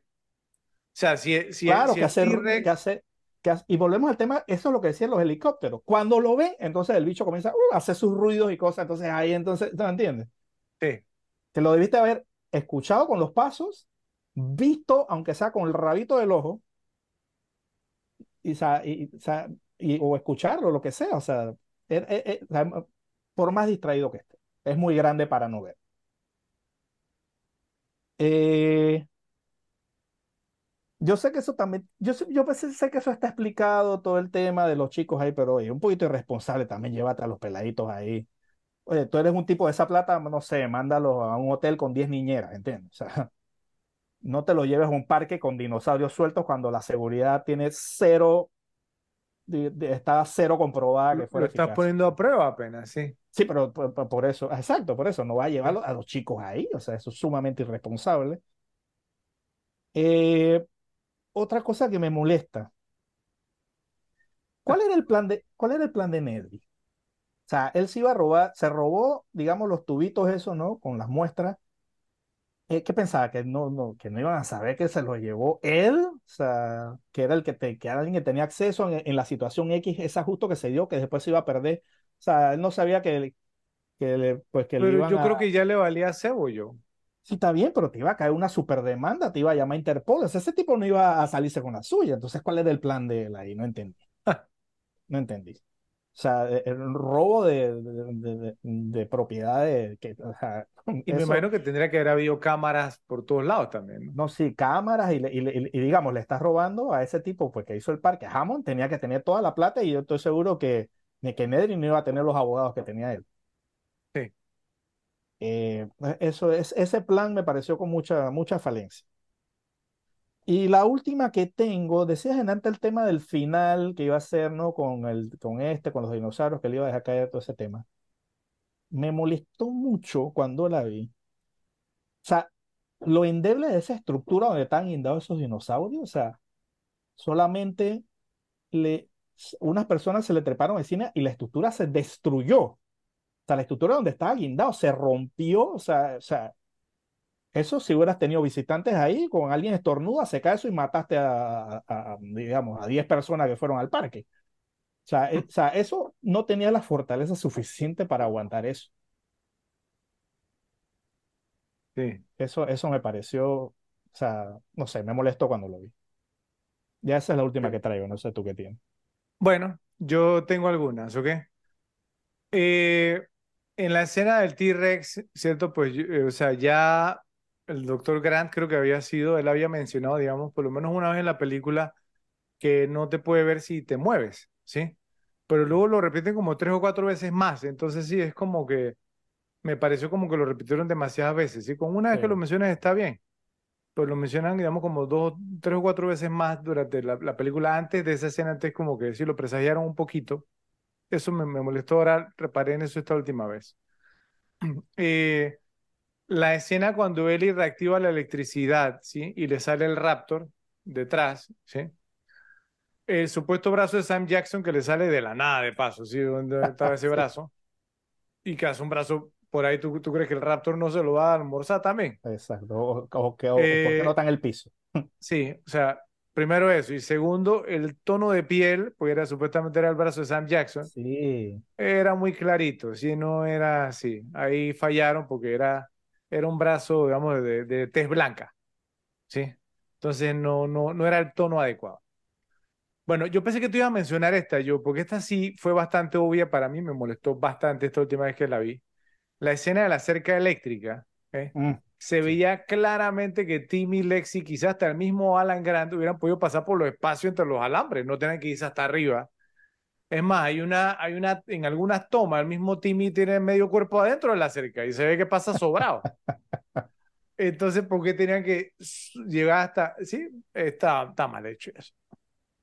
Eh, igualmente, la cerca, yo, o sea, si tú reparas bien, bien, bien, se puede ver que no cubre todo en esa escena. Hay un plano, digamos, de Timmy cuando él está arriba y se nota, digamos, hacia el lado izquierdo que ahí no hay cerca, entonces nada más había que pasar alrededor. Sí. Y listo, o sea, se ve hasta como hasta tonto, ¿no? ¿Para qué está pasando todo eso cuando no, no había cerca? Raro de Spielberg, ¿no? Sí que permitiera eso. Eh, otra cosa, cuando los niños regresan eh, con Alan al centro de operaciones, no hay un buffet con un montón de postres deliciosos ahí, pero muchísimo, que tú dices, ¿para quién eran todos esos postres? Si no había como seis personas. Y no creo que Hammond le diéramos a los que trabajaban en el, en el, en el parque, ¿cierto? Entonces, ¿para qué todos esos postres se iban a dañar, se iban a perder? Pues estaban ahí como un buffet. Entonces, y bueno, a lo mejor decía, bueno, está Nidri por ahí. no sabemos. Bueno, eh, ok, esta es otra que pensé que tú le ibas a mencionar en la escena, obviamente, cuando la Triceratops enfermamos y entonces Eli decide revisar, digamos, sus heces, vamos a ponerlo así, ¿sí? para ver qué le está haciendo daño. Entonces, lo que tú dices es que Ian Malcolm se acerca y dice, esta es una montaña, digamos, no de M. Esa montaña es más grande que el Triceratops, brother. O sea, entonces, eh, no sé, es prácticamente imposible que esa montaña haya salido, digamos, de ese animal, por lo menos cuando estaba acostado no se veía tan grande, la verdad. Eh, tú, tú, sabes lo que también me molesta de esa parte, de que todos están ahí y están como si tuvieran un rosal. O sea, nadie está, digamos, eh, con un reflujo o algo por, por el olor ni nada de eso. Nada, nada. Y sin mascarilla ni nada. Sí, sí, sí, sí, sí, Bueno, y la última, Joe, en esa misma escena de la, la Triceratops, el doctor Harding, o sea, pues no, que es el que vemos que estaba ahí con él y que estaba, ¿sí? ¿Sabes cuál, no? Harding, el, el que estaba con la Triceratops, que e, e, ella le dice que tenía las pupilas dilatadas y el tipo, ah, sí, ah, yo no lo había notado. Y uno dice, o sea, él actuaba, o sea, como que no sabía nada de medicina, entonces, ¿qué diablo hacía ahí? ¿Qué tipo de veterinario? No sé qué diablos era. Eh, y tampoco nos enteramos qué pasó con ese personaje al final, ¿no? Sí, o sea, Asumimos que llegó al barco, salió de la isla. Sí, me imagino. Lo mataron, no lo sabemos, pero bueno, siempre me ha molestado eso porque el tipo es un inepto total, ¿eh? eso se lo dio comer el T-Rex. Exacto, y lo tienen ahí, o sea, pues no, dije, cuidando a los animales, a los dinosaurios, y si no es una pupila dilatada, brother, te estamos mal. primer, primer semestre de medicina. Exactamente, entonces bueno, ¿traes algo más, yo? No, solo tengo eso. Bueno, mi estimado Repes, esas fueron las cositas que nos molestaron de Jurassic Park. Por favor, nos dicen en la sección de comentarios qué les parecieron y si ustedes tienen algunas más.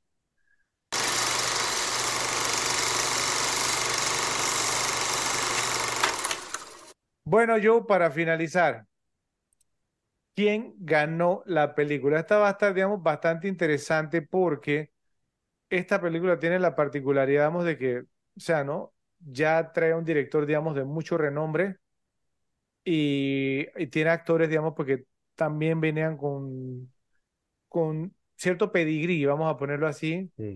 No sé, entonces me, me gustaría escucharte, a ver, a ver, ¿qué, ¿quién ganó la película para ti? Yo, yo esta categoría hice toda la investigación que pude y no pude encontrar alguien que encajara con el criterio. Vamos a comenzar de arriba abajo. Spielberg, pues obviamente no califica. Sam Neill venía conocido y tampoco fue que después de esta película despegó una superestrella. Laura Dern ya creo que ya había ganado un Oscar, ¿cierto? Eh, ¿Ganado? O ha sido nominada. eh, Había sido nominada por Rambling, Rambling Rose. eh, y tampoco fue que su carrera fue la gran carrera. Eh, los chicos, ninguno se hizo famoso. Richard Attenborough, pues ya era súper reconocido. Eh, digamos, ¿quién? John Williams, Crichton, tampoco diría yo. Eh, no sé, o sea, pienso que nadie, eh, Wayne Knight tampoco, B.D. Wong. no, tampoco, o sea, me parece que nadie se volvió una superestrella o ni siquiera una estrella a raíz de la película. Jeff Goldblum. Jeff Goldblum era la mosca, o sea, ya él, ya él- para mí Jeff Goldblum desde la mosca es Jeff Goldblum. Eh, no, no hay nadie que me parece que encaje, no sé si tú tengas a alguien, pienso que nadie se volvió una estrella o nadie se volvió un nombre a raíz de esta película. Así que por eso Pero que entonces, ¿cuál, cuál es tu propuesta? ¿Que nadie la ganó? para mí estaría desierta.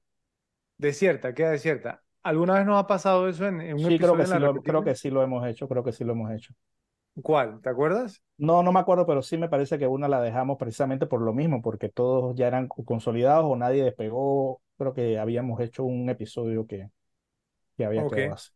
Y si yo te dijera que yo creo que puedo salvar la categoría y que pienso que traigo una propuesta para que la categoría no quede desierta, ¿qué me dirías? Pu- ¿pudiera adivinarla? No, no porque ya no me va a robar el Thunder ahora. Ok, dila y si no es la que yo pensaba, entonces la digo. Ok, porque yo sí pienso que alguien ganó la película. Los dinosaurios, yo, los dinosaurios ganaron la película.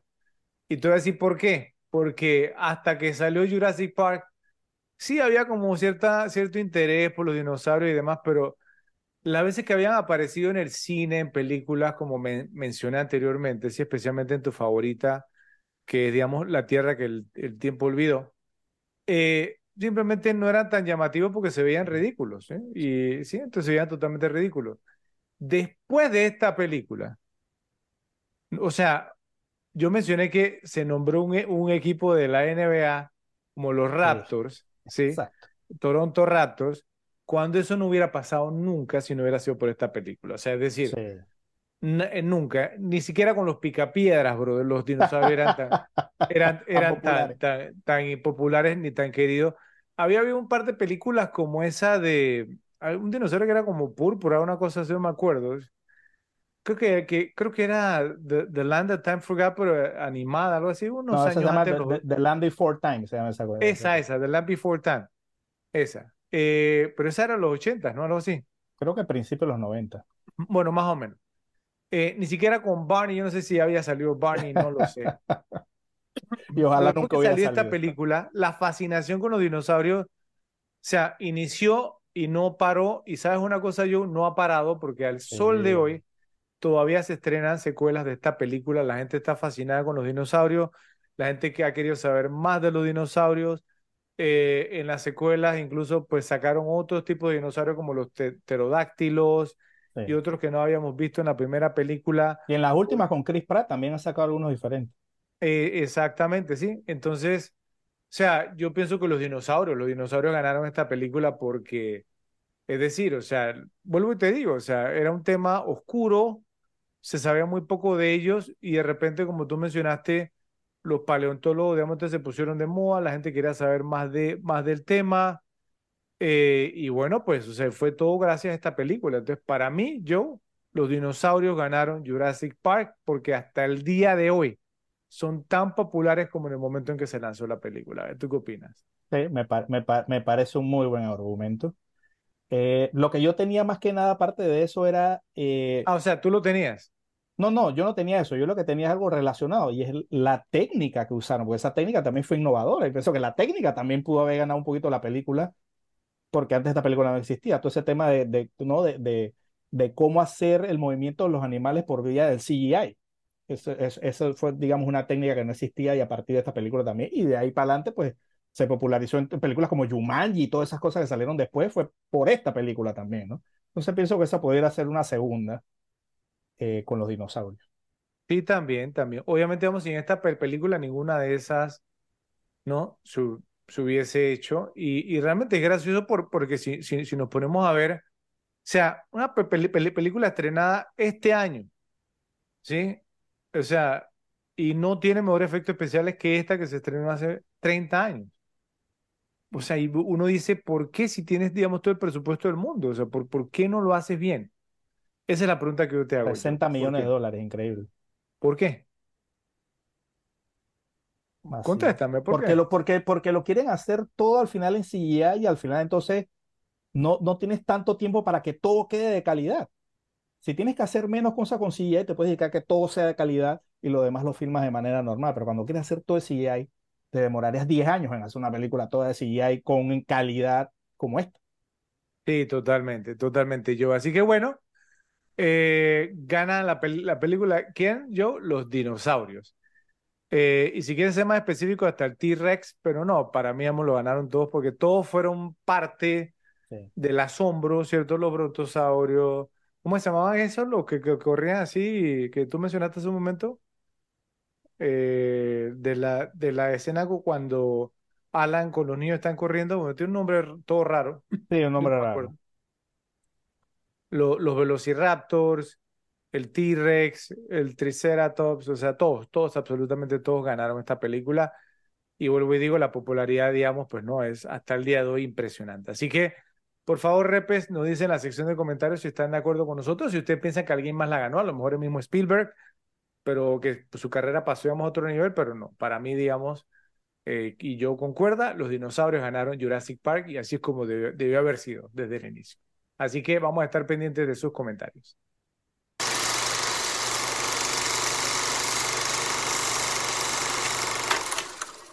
Parque Jurásico resiste la prueba del tiempo como una de las más sorprendentes películas jamás realizadas. Desde los efectos especiales de última generación, de los que todavía se habla tres décadas después, hasta la asombrosa y memorable banda sonora, las grandes actuaciones y la divertida premisa cinematográfica familiar, tiene una trama muy cautivadora con un tema controvertido y fuerte de ciencia versus ética, que toca la moralidad de los descubrimientos y experimentos científicos. Más allá del espectáculo de las criaturas que nos muestra, la película también brinda a sus personajes arcos y crecimientos muy creíbles, haciéndola aún más interesante y cautivadora, lo que la coloca a un nivel por encima de otras superproducciones taquilleras de verano, ya que ofrece mucho contenido para acompañar sus impresionantes imágenes y efectos especiales. Steven Spielberg, además de hacer que el espectador cuestione el mensaje ético y científico de la película, también hace que se pregunte, ¿cómo lo hizo? Le dio vida al sueño e hizo que la película fuera increíblemente real y acercara a los humanos a un mundo imaginario donde existen los dinosaurios. Aunque Jurassic Park no es una película para niños, evoca una sensación de asombro infantil. Sin embargo, además de la parte mágica que vincula al espectador con su infancia, es una película seria, con un mensaje inteligente, las consecuencias del deseo de ejercer control sobre la naturaleza. Es la cinta de monstruos perfecta que además tiene cerebro y no insulta nuestra inteligencia. Por eso le dedicamos un episodio aquí, en las repetibles. Gracias, José, y gracias a ustedes, Repes, por estar con nosotros. Los esperamos en el próximo episodio de las repetibles. ¿Por qué? Porque hay películas para ver y disfrutar una y otra vez. Y corte.